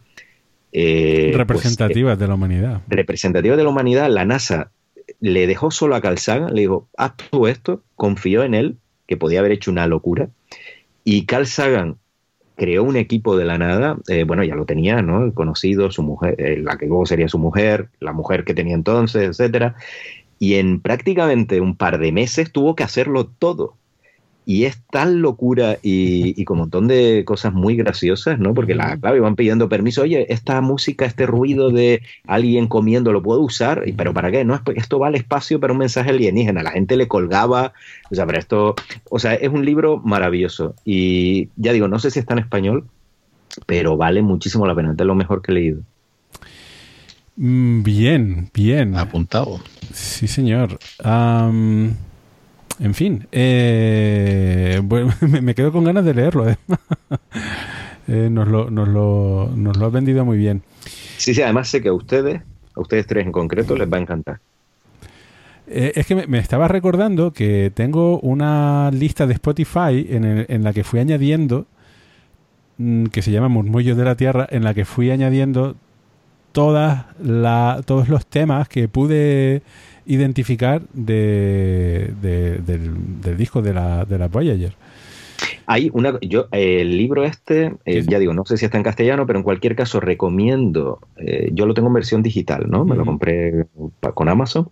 Recomiendo versión digital porque te permite fácilmente, si estás en la tabla, ir consultando y viendo las imágenes y la música, porque si no, te lo describe, pero el libro no tiene imágenes. Por supuesto, tampoco tiene sonido. Entonces está bien, te habla de una determinada melodía, una determinada canción y está bien consultarlo. Me impresionó mucho la música búlgara Ujú. de que alguien busque la música búlgara del disco de la Boyer, impresionante. Bueno, y luego, pues claro, hay clásicos Beethoven, Mozart, que Sí. todos más conocemos. ¿no? Chuck Berry.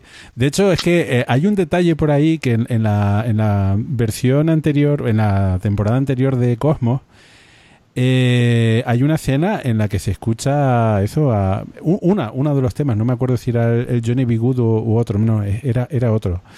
Eh, creo que de, de Willie Johnson. Ah, en fin, eh, y, se ve la Voyager. Entonces, claro, quien no tenga la referencia de esta es la música que va en ese disco que te están mostrando en la, en la recreación en tres dimensiones, pues, en fin, se quedas con la escena y, y ya está, te quedas con la escena. Pero, en fin, eh, oye, También te digo que la, la compilación de imágenes y de sonidos, para, Ujú. terminar esto, el- lo que es el disco en sí es bastante psicodélico y refleja la época, La época. en los 70, 77, estamos hablando en la que se hizo, porque es muy, muy psicodélico, en conjunto. bien, en bien. Mozart por separado no es psicodélico, pero el conjunto de la obra es muy loco todo. Muy bien, bueno, pues toca mi recomendación. Eh, es- esta, en esta ocasión sigo los pasos de, de Víctor Manchado y voy a recomendar un canal de YouTube en el que ya llevo un tiempo suscrito, eh, que es el canal de YouTube llamado Cielo Boreales, de Roberto Ferrero. Eh, se trata de un canal de divulgación especialmente enfocado hacia la astronomía aficionada. Entonces hay de, bastantes sesiones de observación, ah, no en directo, pero, pero sí que, eh, bueno, grabadas. Entonces, bueno, es un, es un canal muy interesante y aparte tiene una página web también, pero es un canal de YouTube muy interesante para seguir si te gusta la astronomía eh, aficionada y la astrofotografía. Eh, Cielos Boreales de Roberto Ferrero.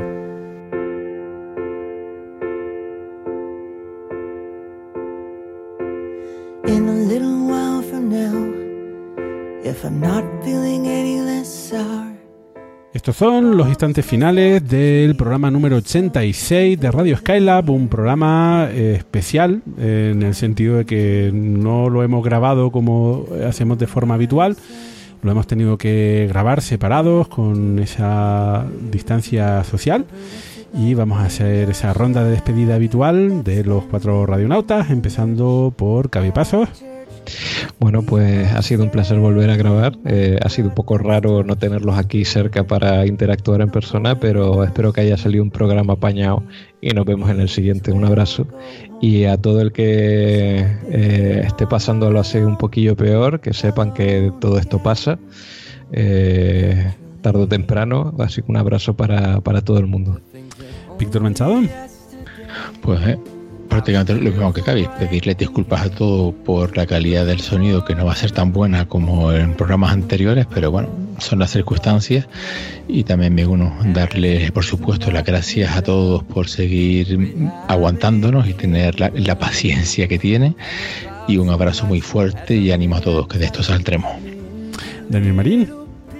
Más de lo mismo, muchas gracias por esperarnos, que siempre están ahí esperándonos y la verdad es que me ha gustado volver a grabar, que ya, Sí. ya lo echábamos de menos, Sí, ¿no? sí.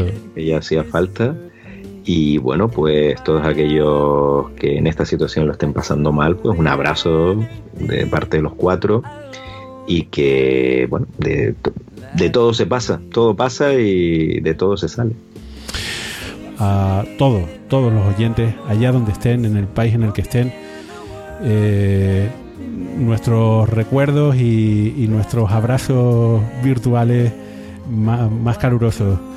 Eh, pero bueno, en fin, eh, esperemos que les haya gustado este programa y esperamos grabar dentro de, de, de poco. Eh, en ese sentido, les recuerdo que hemos les hemos invitado a escuchar, eh, perdón, a ver eh, la película, a rever, espero yo, eh, la película Apolo 13, porque intentaremos hacer lo antes posible un programa especial dedicado eh, a ese 50 aniversario de, de la misión, de una de las misiones más famosas del, del programa Apolo. Y por el otro lado también recordarles que tenemos en marcha ese concurso de votación pública para seleccionar el mejor relato de, eh, de Julio Verne, ¿no? De, de la Tierra a la Luna. Ese, ese final, ese episodio final, ese epílogo de, de la Tierra a la Luna. Que esperemos también le, sirva también para, para pasar el tiempo. Un saludo y hasta pronto.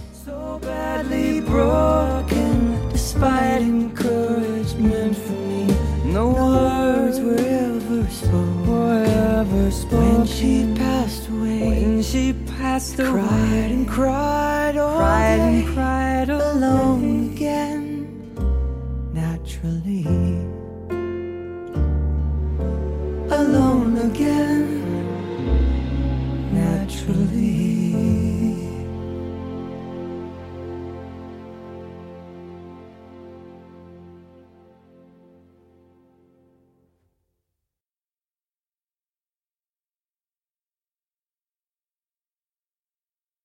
pasó? Ah, que, que le he dado a una captura de pantalla y, y un ruido raro. Ni caso. Ah. Ni caso, dice. La vimos todos, ¿eh? sí, sí. Qué bonito. Es que vi, joder, este te botón es. Déjate de jugar ahí. Me Estaba viendo el vídeo de Ay, ASMR. Sí. para quedarse dormido ya.